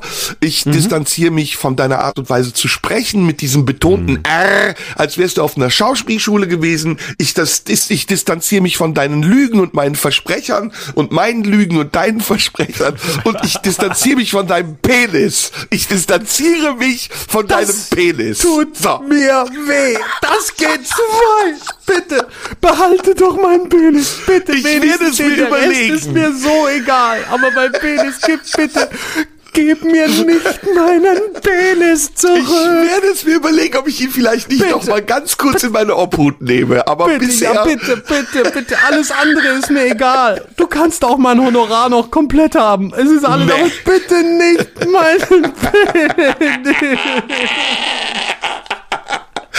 So, das wollte ich nur loswerden, damit die Leute, die mir schreiben, auch wissen, dass ich ihre Briefe Ja. wirklich ernst nehme. Ich möchte auch noch was. Ich hatte tatsächlich seit ein paar Tagen ähm, habe ich äh, seit ein paar Tagen habe ich in meinen in meinen Timeline Entschuldige, ich habe einen Lachanfall. Wo sind wir gelandet, ey? Was reden wir für eine Scheiße seit einer Stunde? Ich habe ich hab seit ein paar Tagen lauter, egal was ich poste, habe ich Leute in meiner Timeline, die mich fragen, was ich denn eigentlich ähm, zu dem sage, was mein Busenfreund so treibt. Und äh, ich krieg gar nicht mehr irgendwie, äh, vor allem was ich wirklich vermisse, ist, dass mich Leute wenigstens beschimpfen für das, was ich schreibe. Also ich, es, äh, überall, auf allen sozialen Netzwerken kriege ich äh, bis vor ein paar Tagen, bis du da kamst mit irgendwas, ich habe vergessen, was es war, ging es die ganze Zeit gegen mich und da war ich wenigstens glücklich, weil mich, weil ich wie gesagt Masochist bin und es auch geil finde, beschimpft zu werden. Und plötzlich musste ich mich damit auseinandersetzen, dass du beschimpft wurdest. Und ich wurde sehr oft gefragt, warum ich mich eigentlich mit dir noch aufhalte, warum ich diese Scheiße eigentlich noch mache. Und sehr viele Leute schreiben mir, dass ich allein ja wirklich total super bin und dass sie das total gern sehen, egal was ich mache, wo ich auftrete. Aber dass mir das wirklich, also viele haben mir auch geschrieben, du bist für meine Reput- Reputation wirklich schädlich. Es hat gar keinen Sinn, dass ich jeden Morgen ähm, das Wichtigste mache, was man in Deutschland machen kann, nämlich einen Morgenpodcast, weil solange ich das mit dir mache, ähm, ist es einfach nichts mehr wert. Und Ja. äh, man fragt mich, warum ich mit so einer mit so einer ausgemusterten ehemaligen Bühnennutte, ähm, die mal irgendwie cool war ähm, und heute nur noch der, den den allerletzten Scheiß redet, mich überhaupt noch zusammentue. Niemand versteht es mehr. Und Hm. Deswegen ist halt ja, und ich schreibe den Leuten dann auch zurück, ich verstehe es auch nicht, aber er hat halt meinen Penis lieb und deshalb mache ich weiter. Also pass auf, ähm, lass uns versuchen, irgendwie konstruktiv aus dieser Sache rauszukommen. Wie wär's, Kommen wir wenn wir, aus dieser Sache überhaupt noch raus? doch, doch, wie wär's, wenn wir in Zukunft nur noch ähm, sprachlos agieren? Also wir, wir, wir, wir, wir reden nur noch in Bildern oder Bilder reden für uns. Und die Leute Ja. reden dann über die Bilder. Ja, wobei Bilder schwierig. Dann haben wir Tomatensauce drauf, dann können wir auch nicht weitermachen. Und Bilder in einem Podcast sind natürlich auch schwierig. Ich erinnere an dieser Stelle nur an den einzigen Autor, den ich jemals ähm, auf einem Bild gesehen habe, Adorno, ähm, der vom Bilderverbot sprach. Ähm, wa- ich habe keine Ahnung, was er gemeint hat. Ähm, müsste ich kurz googeln, weil ich habe, wie gesagt, nie gelesen. Ich habe immer nur Fotos von ihm gesehen und äh, mochte ihn, weil er so aussah wie der Vater, den ich nie hatte.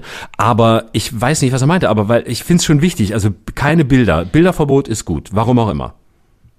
Wollen wir über ein Thema sprechen, ähm, um das nochmal auf eine andere Ebene zu kriegen? Ich habe ein geiles Thema gerade. Äh, Ja, Toleranz. ich habe zu nichts ne, ich habe zu nichts äh, zu nichts eine Meinung, es tut mir leid. Oder zu allem, ich weiß es noch nicht genau. Aber ist auch Ja, egal. Tolerant bin ich sehr. du bin bist sehr tolerant. tolerant. Bin total tolerant. Woran merke ich, Ich bin- das? Das merkst du daran, dass ich tolerant, daran, dass ich so opportunistisch bin. Nur Opportunisten sind wahre Tolerante. Ah, das heißt, Ja, die jetzt sind musst so du tolerant, nachdenken. dass sie. Doch, nee, hab ich verstanden. Die sind so tolerant, dass sie die Meinung des anderen direkt annehmen. Die, die übernehmen das direkt. Also das, was du mir sagst, ist ja eine Woche später auch immer sofort meine Meinung, weil ich eben tolerant bin. Du hast Mhm. also keine Widerspruchsschwelle. Du bist ein. Fähnlein im Wind. Ich übernehme immer das, was der äh, mir gesagt hat, den ich als letzter gesehen habe. Ach cool, du bist Zum eine Beispiel im Moment- Gedächtnismaschine. Im Moment zum Beispiel äh, bin ich der Meinung, dass es äh, alles schwer zu reparieren ist. Die Bilder? Nö, das war der letzte Satz, den die Handwerker zu mir gesagt haben, bevor wir angefangen haben, meinen Podcast aufzunehmen. Ist schwer zu reparieren bei ihnen. Und seitdem bin ich der Überzeugung, dass alles schwer zu reparieren ist. Ich, Das ist ein du, philosophischer der Satz. Podcast, ähm, Das ist ein meine, meine Sofas und alles, was ich so habe und nicht habe. Aber Toleranz ist doch ein geiles Thema, oder nicht? Also, oder Ja, nee, okay, lass uns über nee. Toleranz reden. Nee, komm, lass uns über was anderes reden. Das ist, ist doof. Verwerfen wir. Ist nicht gut. Ich finde Toleranz gut. Soll ich mal Echt? ernsthaft was zu Toleranz sagen? Ja, bitte. Ich, ich finde Toleranz scheiße. Und zwar aus einem ganz bestimmten Grund. Ich finde, dass Toleranz, ähm, Toleranz ist, Toleranz ist die, die Schwester von Gleichgültigkeit in schöneren Klamotten. Das ist Toleranz. Und ich hasse Toleranz und ich hasse auch tolerante Menschen. Ich finde, dass Toleranz ein, ein Kaugummibegriff ist, in dem man alles und nichts rein interpretieren kann. Ähm, Ohne Toleranz wären wir weiter. Und wir müssten die Toleranz durch etwas anderes ersetzen. Ich habe auch eine Idee durch was, aber ich möchte nicht alles gleich verraten. Ach, warum? Ich finde es jetzt gerade spannend. Aber äh, Ja? kann man auch Intoleranz tolerieren und ist man dann toleranter, als wenn man intolerant gegenüber Toleranz ist? Das ist die Frage. Wie weit kann man als toleranter Mensch oder der, der sich dafür hält, eine Intoleranz tolerieren? Also wenn ich die Intoleranz toleriere, toleriere ich dann auch die Abschaffung der Toleranz. Gehört es zur Toleranz, dass sie die eigene Abschaffung mit implizieren muss, indem sie auch das Intolerante, das droht, sie zu erledigen, mindestens toleriert? Also ich finde den Begriff Toleranz auch nicht so dolle, aber ich würde ihn mal gerne ein bisschen technischer verstehen. Eine Toleranz ist ja etwas, was bis zu einem bestimmten Pegel etwas aushält und wenn der Pegel überschritten ist, dann ausschlägt. Ne? Also es, es greift ein, weil es zu laut wird oder irgendwas stört. Und dann reguliert das diese Toleranz entweder reguliert es diesen Pegel wieder zurück zu dem, dass es erträglich wird, oder es schaltet es ab. Das, so mhm. wie wir die Bilder vernichtet haben. Wir sagen, die Bilder stören uns, die überschreiten unsere Toleranzschwelle und deswegen schalten wir sie ab. Oder wir kleben unsere Hände drauf. Das ist dann so ein bisschen wie regulieren. Oder Moment, mhm. die Hände haben mit dem Bild ja gar nichts zu tun. Das Bild stört die ja gar nicht. Das Bild ist ja nur Mittel zum Zweck, weil was anderes sie stört und ihre Toleranzschwelle überschritten hat. Sie leiten das also um weil sie das andere nicht ändern können, weil sie dafür die Hilfe von Menschen bräuchten, die verstehen, warum sie intolerant sind. Sie sind intolerant, ja. fordern aber Toleranz für ihre Intoleranz, indem sie intolerant sind. Ne? Mhm, genau. Genau. Hm. Und das sind die Paradoxien der, das sind die Paradoxien der Toleranz. Aber lass es uns mal wegschieben äh, von konkreten Bo äh, Botschaften oder von konkreten Beispielen. Ja, bitte. Und vielleicht ja. ein bisschen, ein bisschen äh, theoretischer bleiben. Ja, bitte. Ähm, wenn Toleranz nur aushalten bedeutet, bleibt Toleranz ein negativer Begriff. Weil aushalten allein ist ja eine, ein Akt der Passivität. Ich halte etwas aus, ich finde es nicht gut, ich finde es vielleicht sogar schlecht, aber es darf da sein ähm, mhm. dann wäre ja Toleranz als etwas, was nur ex negativo formulierbar ist, noch unterhalb der Akzeptanz. Weil Akzeptanz mhm. hat ja schon mindestens das Moment des Neutralen, wenn nicht gar einen leichten Ausschlag ins Positive, nämlich ich akzeptiere es, ich äh, nehme es hin. Oder ist Akzeptanz etwas, was man auch nur aushält? Also ich akzeptiere dich als Mensch, halte dich also aus, oder ist Akzeptanz positiver konnotiert als Toleranz? Wie wäre das Verhältnis zwischen beiden? Boah, das ist eine gute Frage.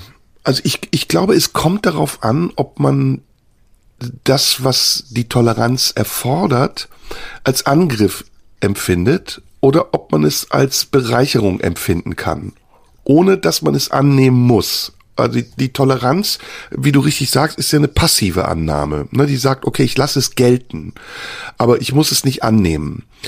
Mhm. Und dafür ist ganz wichtig, dass ich mich davon nicht angegriffen fühle. Wenn ich mich angegriffen fühle, dann wird meine Toleranz herausgefordert und ich muss mich selbst überwinden, um es zu ertragen. Bei der Akzeptanz ist es ein Einverständnis, das weitergeht. Da gebe ich dir vollkommen recht. Bei der Akzeptanz ist es so, dass du es zulässt. Aber ich glaube trotzdem noch, die Grenze war es zu dir selbst und nicht unbedingt auf die andere Seite gehst. Also Opportunist wirst, sondern sagst, es kann so sein, wie es ist und es darf auch so bleiben, wie es ist, weil ich fühle mich davon gar nicht angegriffen. Mhm. Es ist sich beides sehr ähnlich, ne? Es ist ein bisschen, ja. oder findest du es sehr, sehr unterschiedlich?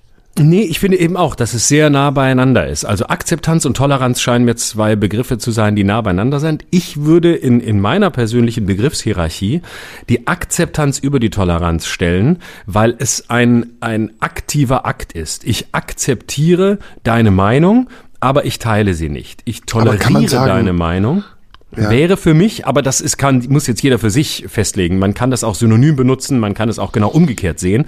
Aber meine genau. Perspektive darauf, meine Perspektive darauf wäre, Toleranz ist noch, da ist noch etwas mehr, eine Note mehr Gleichgültigkeit als in der Akzeptanz. Ja, aber in diesen ganzen Slogans, ne, äh, wir tolerieren, respektieren, was weiß ich, gegen Rassismus, bla, bla, bla. Da ist ja das Wort Toleranz immer so ein Schlagwort. Mhm. Wäre das besser, wenn es Akzeptanz hieße? Akzeptanz nee. gegenüber Minderheiten? Nee, nee das auf keinen Fall. Nee, nee, nee. Ich finde auch, dass der Begriff Toleranz gegenüber Minderheiten fraglich ist. Ja, so, gehen ja. wir noch einen Jetzt, Schritt weiter. Jetzt, wo wir drüber reden, ja, ja. So, jetzt würde ich sagen, wenn wir weiter, jetzt bleiben wir mal so technisch begrifflich, wenn wir von Toleranz ausgehen und sagen, okay, das ist das Niedrigste, was man haben kann, ähm, wenn es nicht wirklich Ablehnung ist. Also noch tiefer wäre nur alles, was im Feld der Ablehnung, im Feld des Negativen wäre. Aber darüber wollen wir jetzt nicht sprechen. Gucken wir also weiter nach oben. Wir haben Toleranz, wir haben Akzeptanz. Der nächste Schritt wäre der Schritt in meinen Augen des Respekts. Das wäre ja. in meiner Wertehierarchie deutlich drüber.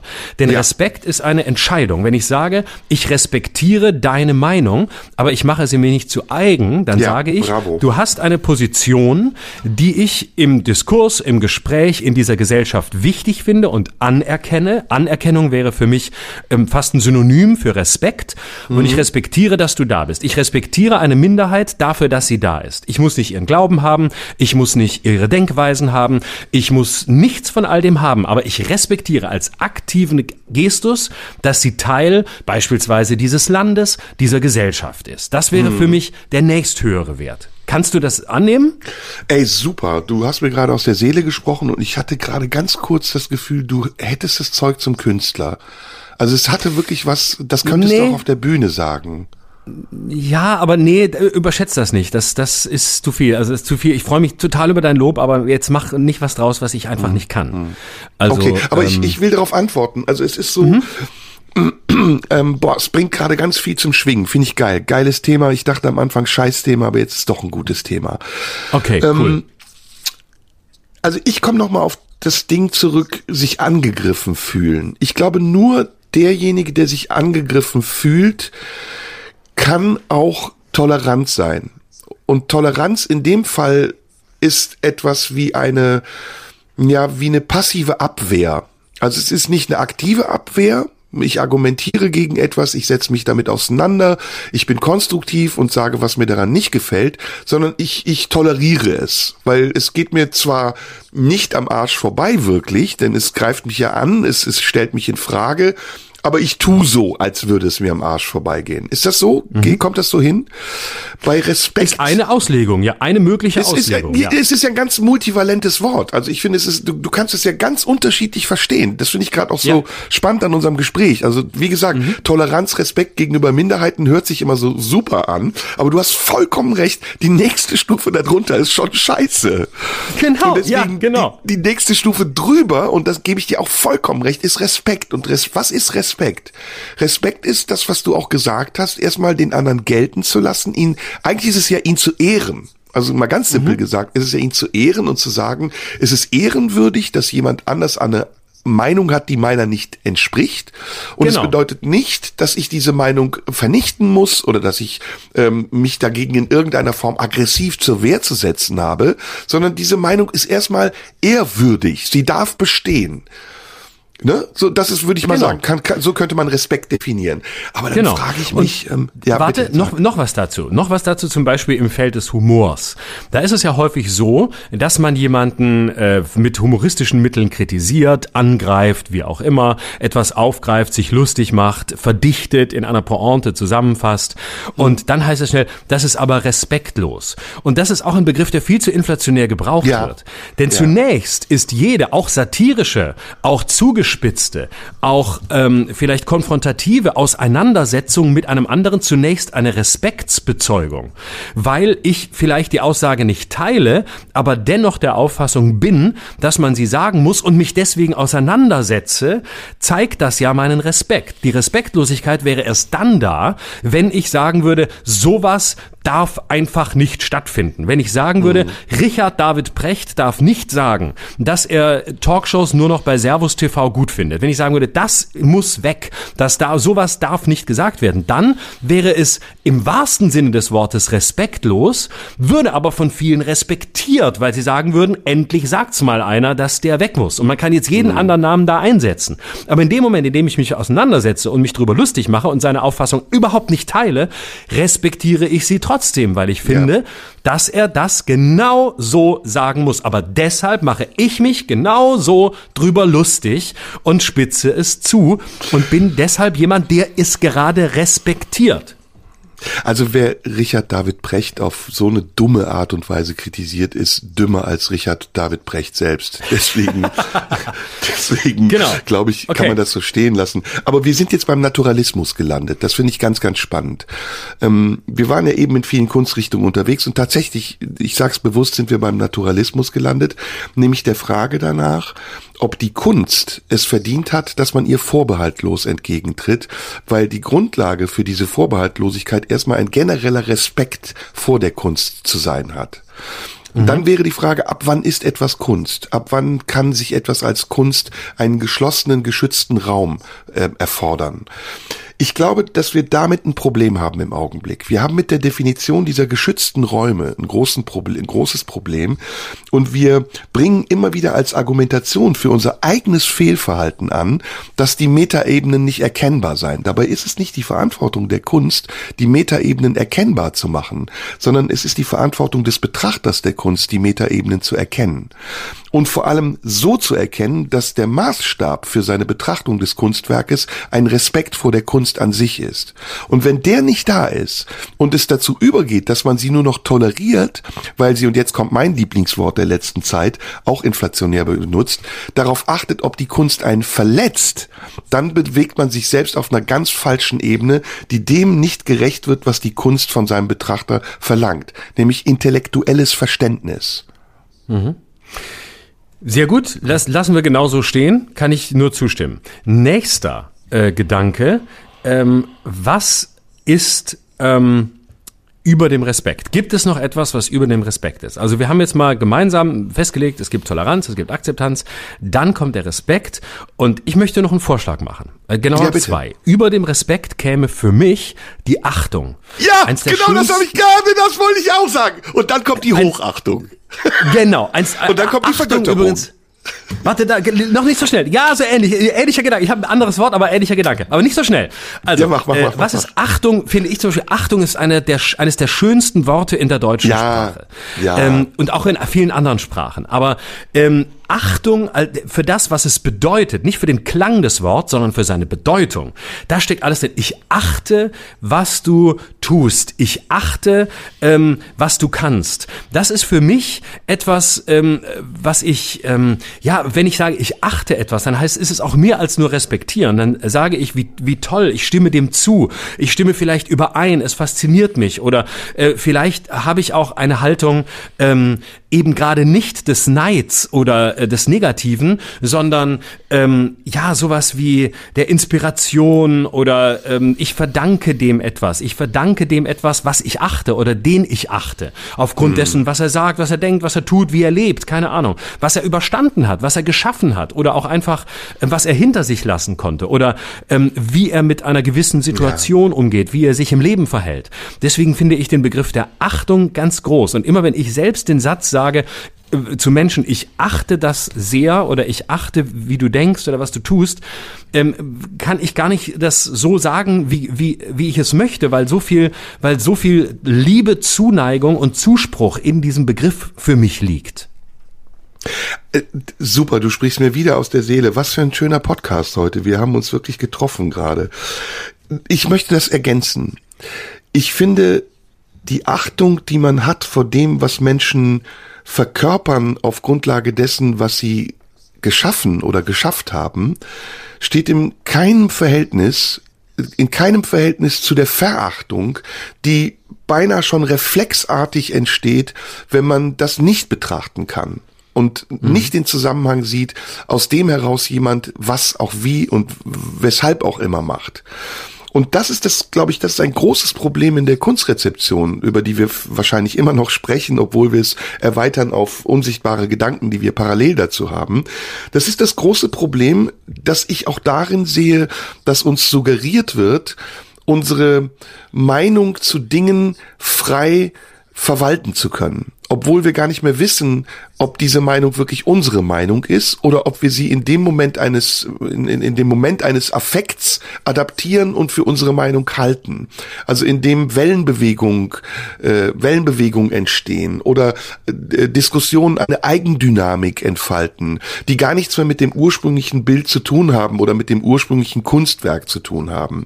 Und deswegen glaube ich, ist die Grundlage zur Beurteilung jeglicher Dinge, nicht nur der Kunst, sondern auch des Umgangs im Sozialen, politischer Debatten, ähm, überhaupt auch von Meinungen, immer eigentlich als erstes die Toleranz, die der Zugang ist zum Respekt und dann im nächsten Schritt die Achtung. Und wenn es erfolgreich ist, weil jemand das auch immer wieder und wieder wiederholt und beweist, dass er ein bestimmtes Standing hat oder eine bestimmte Auffassung, der man folgen kann, die man teilt, die man bewundert, dann kann es Hochachtung werden. Und leider gehen wir genau den anderen Weg. Also wir gehen von der Toleranz runter zur Akzeptanz. Wir gehen von der Akzeptanz weiter in Richtung, in, in Schritt in Richtung, naja, wie soll man es nennen? Aushalten, weiß ich gar nicht, bis hin dann zur Verachtung und am Ende der Verachtung der, zur Vernichtung. Also dahin, wo wir das andere gar nicht mehr sehen, ertragen, hören oder verstehen wollen. Das ist eigentlich ein Drama. Also ich finde, es ist eigentlich ein Drama, weil es unsere Auffassungsgabe in eine Blind- und Taubheit umkehrt, die nur noch auf Impulse reagiert und dann, wenn es weh tut, schreit. Und das finde ich grauenhaft. Das hat nichts mehr mit Sensibilität zu tun. Nee, es ist das Gegenteil. Es ist nämlich nicht Sensibilität, das wäre ja Empfindsamkeit, sondern es ist Empfindlichkeit. Und der Unterschied zwischen Empfindsamkeit und Empfindlichkeit ist ein riesiger. Man kann häufig sehen, dass Menschen, die für sich selbst sehr empfindlich sind, häufig die brutalsten sind, wenn es darum geht, auszuteilen. Oh also ja. die Empörten sind meistens auch die empfindlichsten und die empfindlichsten sind die empörtesten. Je Oder die Beleidigten beleidigen am liebsten. Das Absolut, Ist das genau. Gleiche. Mhm, mhm. Genau. Und ähm, man merkt das ja, ne? Also auch selbst Leute, die äh, immer behaupten, ein schlechtes Gewissen zu haben, ähm, sind äh, und, und Gewissensbisse haben, sind oft die brutalsten. Von Nietzsche stammt der schöne Satz: Gewissensbisse erziehen zum Beißen. Und so ist es da auch. Ne? Also die, die Empfindlichkeit ist eigentlich die Voraussetzung ähm, dafür, selber ähm, sehr viel, sehr viel Wut und Hass in die Welt zu bringen. Übrigens ähnliches gilt für Sentimentalität.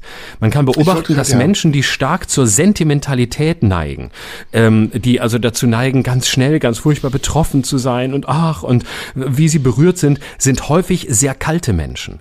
Also äh, die, die Sentimentalität ist meistens das Gefühl derjenigen, die kein wirkliches Gefühl für sich und für die Welt haben. Deswegen ersetzen sie es durch eine durch ein Scheingefühl, das sich in Sentimentalität äußert, weil ihnen Tränen nur möglich sind, wenn sie etwas sehen, was aber so weit von ihnen weg ist, dass sie es als Sentimentalität ähm, Ja. übernehmen können. Jetzt gibt's noch was anderes, das muss man dann ergänzen. Äh, Ich, diese Sentimentalität ist ja mm, letztendlich auch nichts anderes als ähm, überdeckte Sensitivität, also Empfindsamkeit, die dann wieder was anderes ist als die Empfindlichkeit. Aber sie paart sich meistens mit einer Hinterhältigkeit, die daraus entsteht, dass man zu feige ist, das, was man alleine denkt, demjenigen zu sagen, den man angreifen will und andere braucht, um es zu multiplizieren, damit es sich stärker anfühlt. Und dann wird es, dann wird es wirklich schäbig. Also dann wird es so, dass man sagt, das ist nicht nur schlechtester menschlicher Charakter, sondern das ist einfach auch die Unfähigkeit zu einer konstruktiven Auseinandersetzung mit etwas, was mindestens genauso konstruktiv gedacht ist. Also auch wenn du kein Künstler bist, du gehst ja auf eine Bühne, weil du etwas suchst, nämlich eine Kommunikation.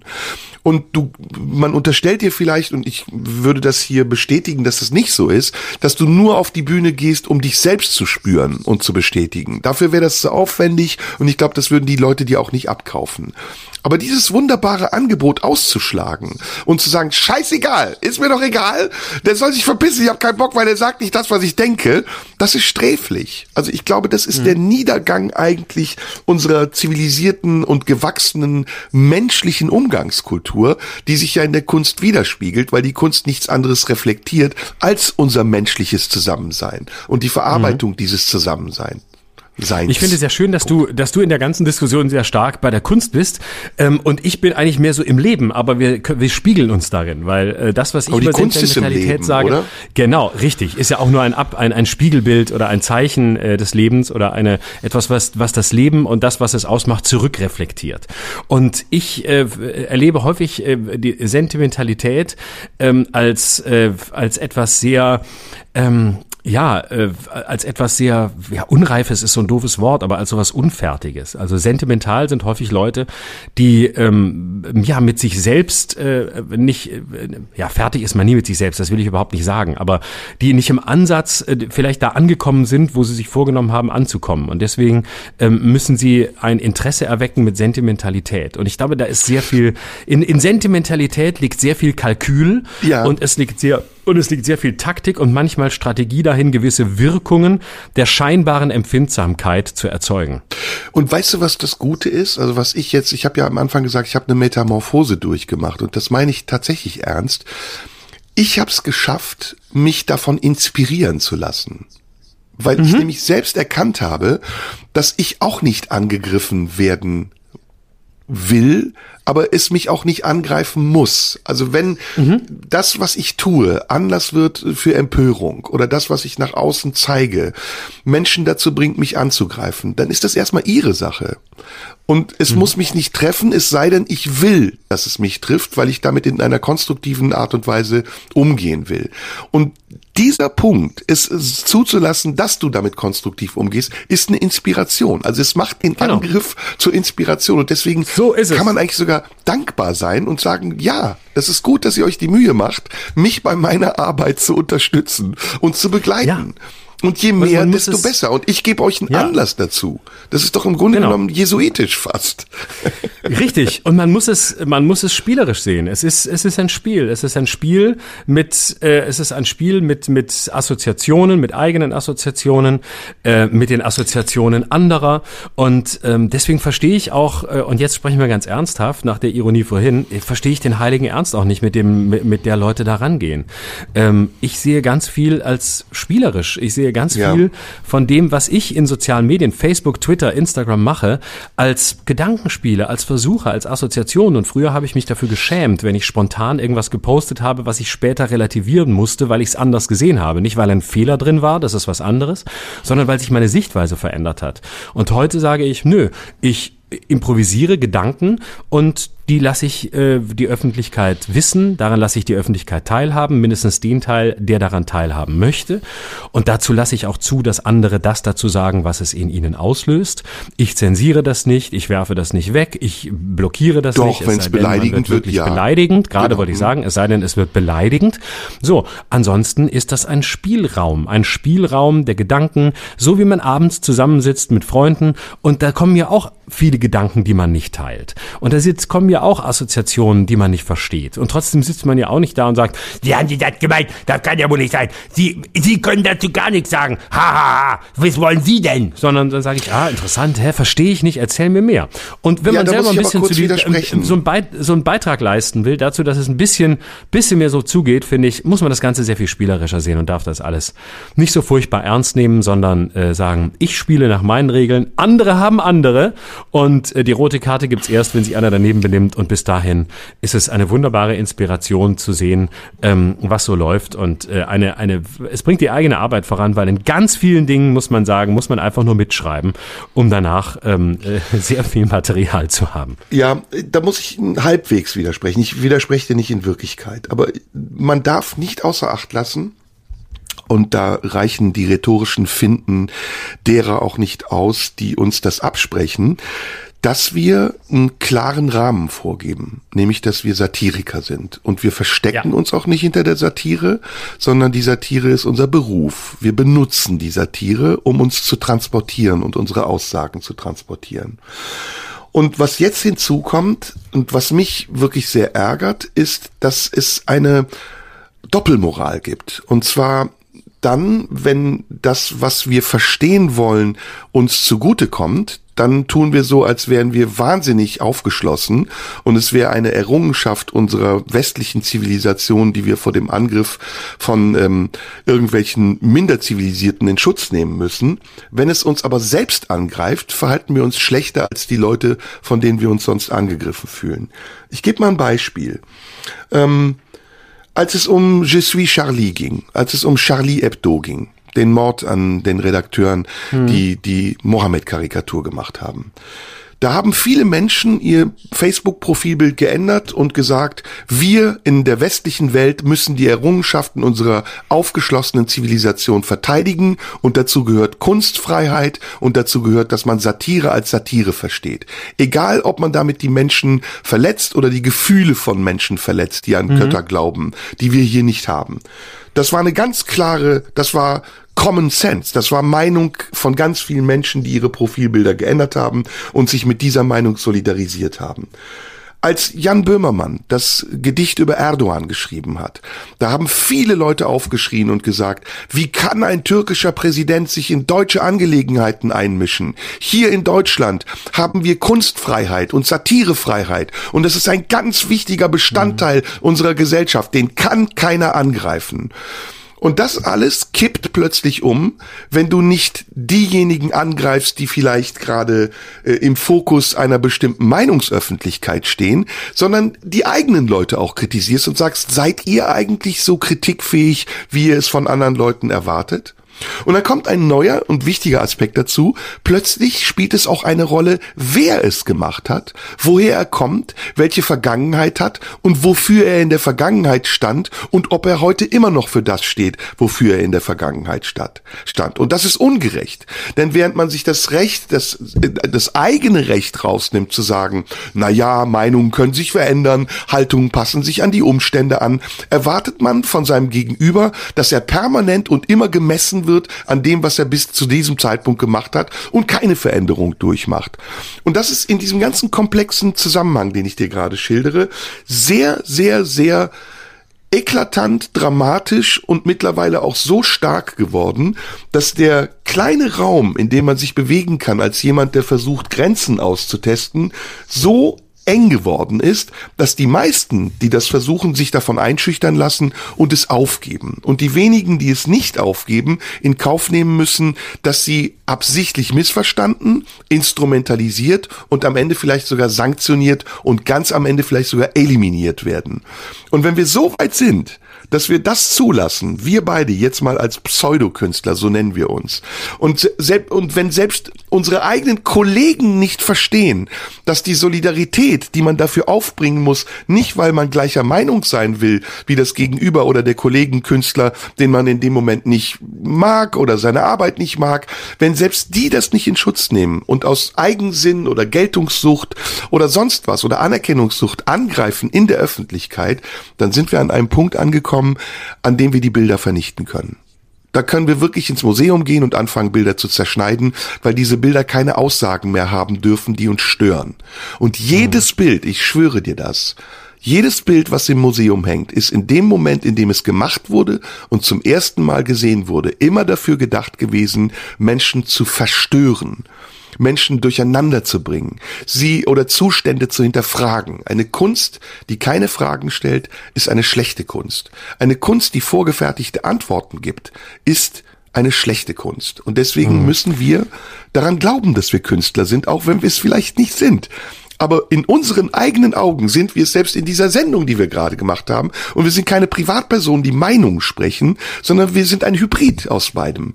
Die Metaebenen kann man hoffentlich auseinanderhalten. Mhm. Ähm, Sorry, ja, das war lang, aber musste raus. Ja, aber äh, völlig, völlig legitim, ähm, weil der der Punkt ist ja, ähm, und das ist äh, ein schöner Widerspruch, den du aufgezeigt hast mit Je suis äh, Charlie und ähm, unserem Umgang heute häufig mit mit künstlerischen Werken, dass wir uns häufig fragen müssen, sind wir eigentlich die, die wir damals sein wollten? Also wir alle müssen uns das fragen. Sind wir eigentlich die, die äh, Kunst- und Satirefreiheit so hochhalten oder halten wir die nur hoch, wenn diejenigen, von denen wir heimlich denken, dass sie im Mittelalter angekommen gekommen sind, unsere Kunstwerke zerstören wollen?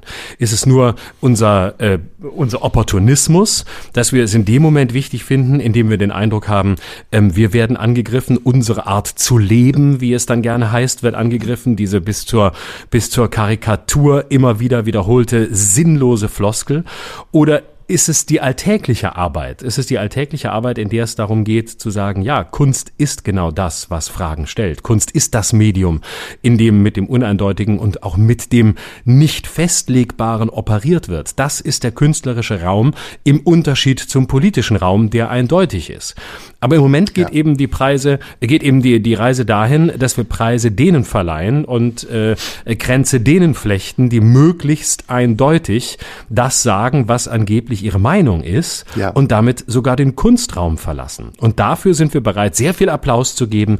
Da sind wir bereit, sehr sicher zu sein, weil da wird das wiedergegeben, was wir sowieso schon immer gedacht haben, woran es dann gar keine Zweifel mehr gibt. Und das ist eine ganz gefährliche, traurige Entwicklung, weil es darum genau nicht geht. Es geht ja genau darum, dass wir, dass wir im Kunstraum experimentieren, dass wir spielen, spielend sind wie Kinder auf einem Spielplatz, die heute dieses Gerät ausprobieren und heute aufs Trampolin gehen, morgen irgendwo hochklettern und übermorgen äh, wieder was ganz anderes machen. Das ist die Haltung äh, des Künstlers und nicht die dessen, der als Missionar auftritt und sagt, wie es ist oder zu sein hat. Wenn er das Gefühl hat, dass er das mal tun muss, kann er das sagen. Auch das ist ihm nicht verboten.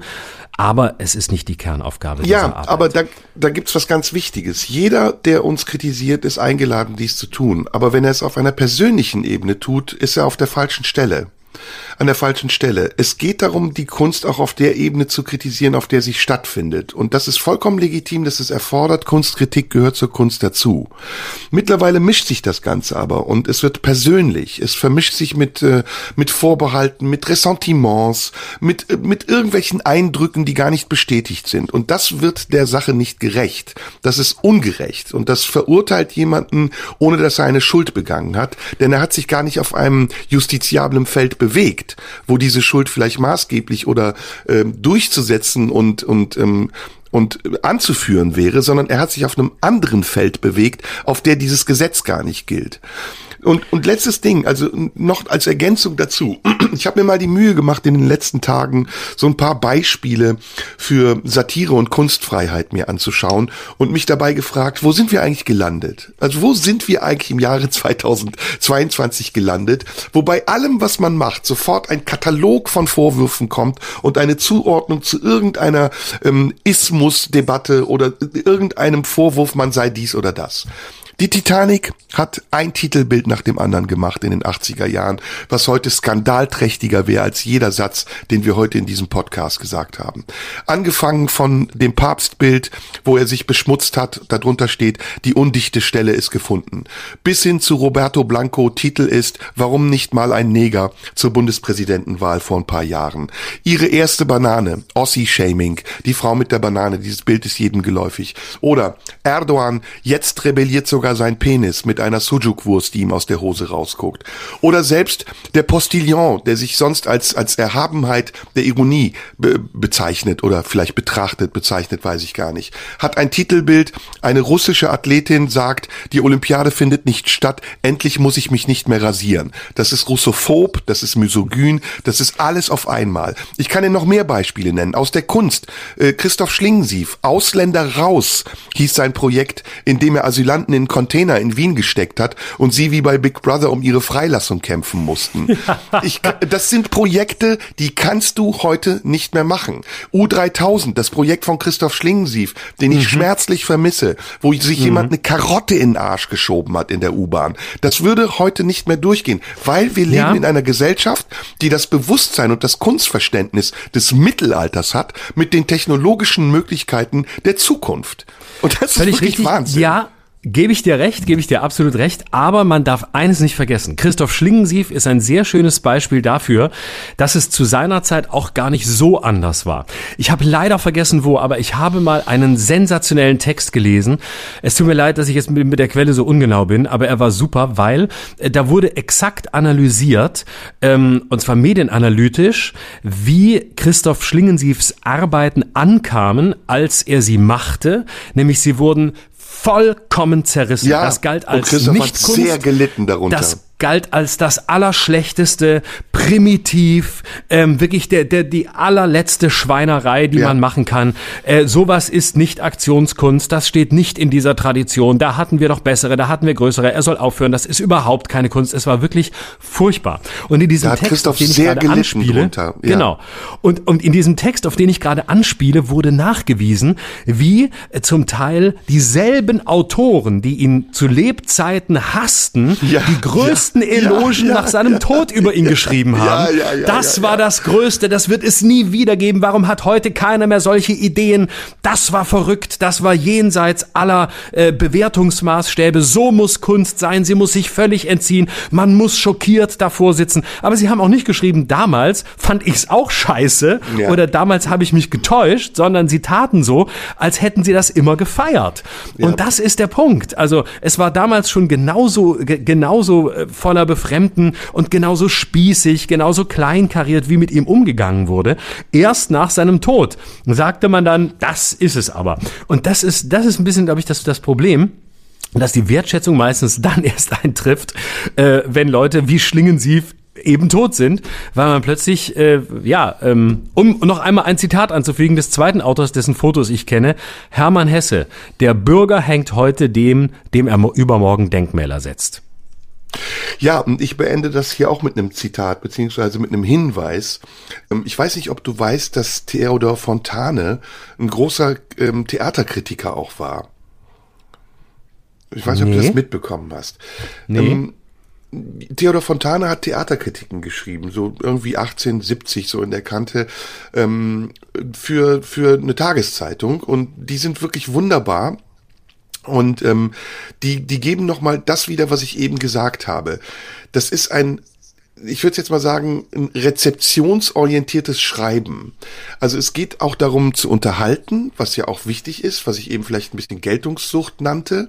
Es geht aber auch darum, stilsicher zu sein, originell und mit bestimmten Witz und einem, und, und einem bestimmten sprachlichen Werf etwas zu kommentieren, was man ernst nimmt, was man respektiert, was man gelten lässt und nicht etwas, was man vernichten will, dadurch, dass man es in Grund und Boden schreibt. Und da kann ich nur mhm. empfehlen, also die Theaterkritiken von Fontane sind eine Wohltat zu lesen und ich wünschte mir, dass wir heute, ich habe eben von Mittelalter gesprochen, ein bisschen mehr auch in die Neuzeit kämen mit unserem Bewusstsein im Umgang mit der Kunst. Dann wäre vieles leichter und wir könnten uns konzentrieren auf die Kämpfe, die wir wirklich zu führen haben. Gegen jegliche Form von Intoleranz, Rassismus, Misogynie und was es sonst alles noch gibt. Das war ein schönes Schlusswort. Und was kommt Find über der auch. Achtung? Die Hochachtung. Und dann war's das. Alles, was. Und guck mal. Der Rest und die Vergötterung. ist Ästhetik des Negativen. Ja, und die ist negativ. Da, da, da kippt es. Da genau. kippt es. Ich hätte nicht, ich hätte nicht Vergötterung gesagt, ich hätte gesagt Bewunderung.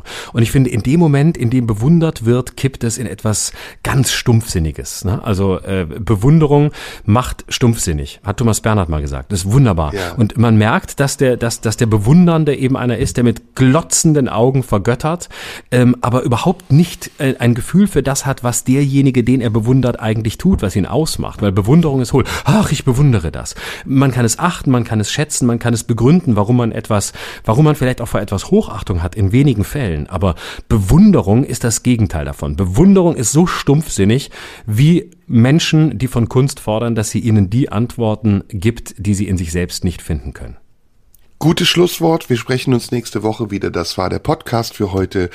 Mein Lieber, wir sehen uns ähm, auf der Bühne. Müssen wir noch schnell Werbung machen? Haben wir schon genug gemacht. Alle sollen Haben gucken. Du bist Schröder live. Ich bin Somunju und hier ist Radio 1. Ne? Danke. Danke dir auch. Bis später. Tschüss. Tschüss. Das war Schröder und Somunju. Der Radio 1 Podcast. Nachschub gibt's in einer Woche.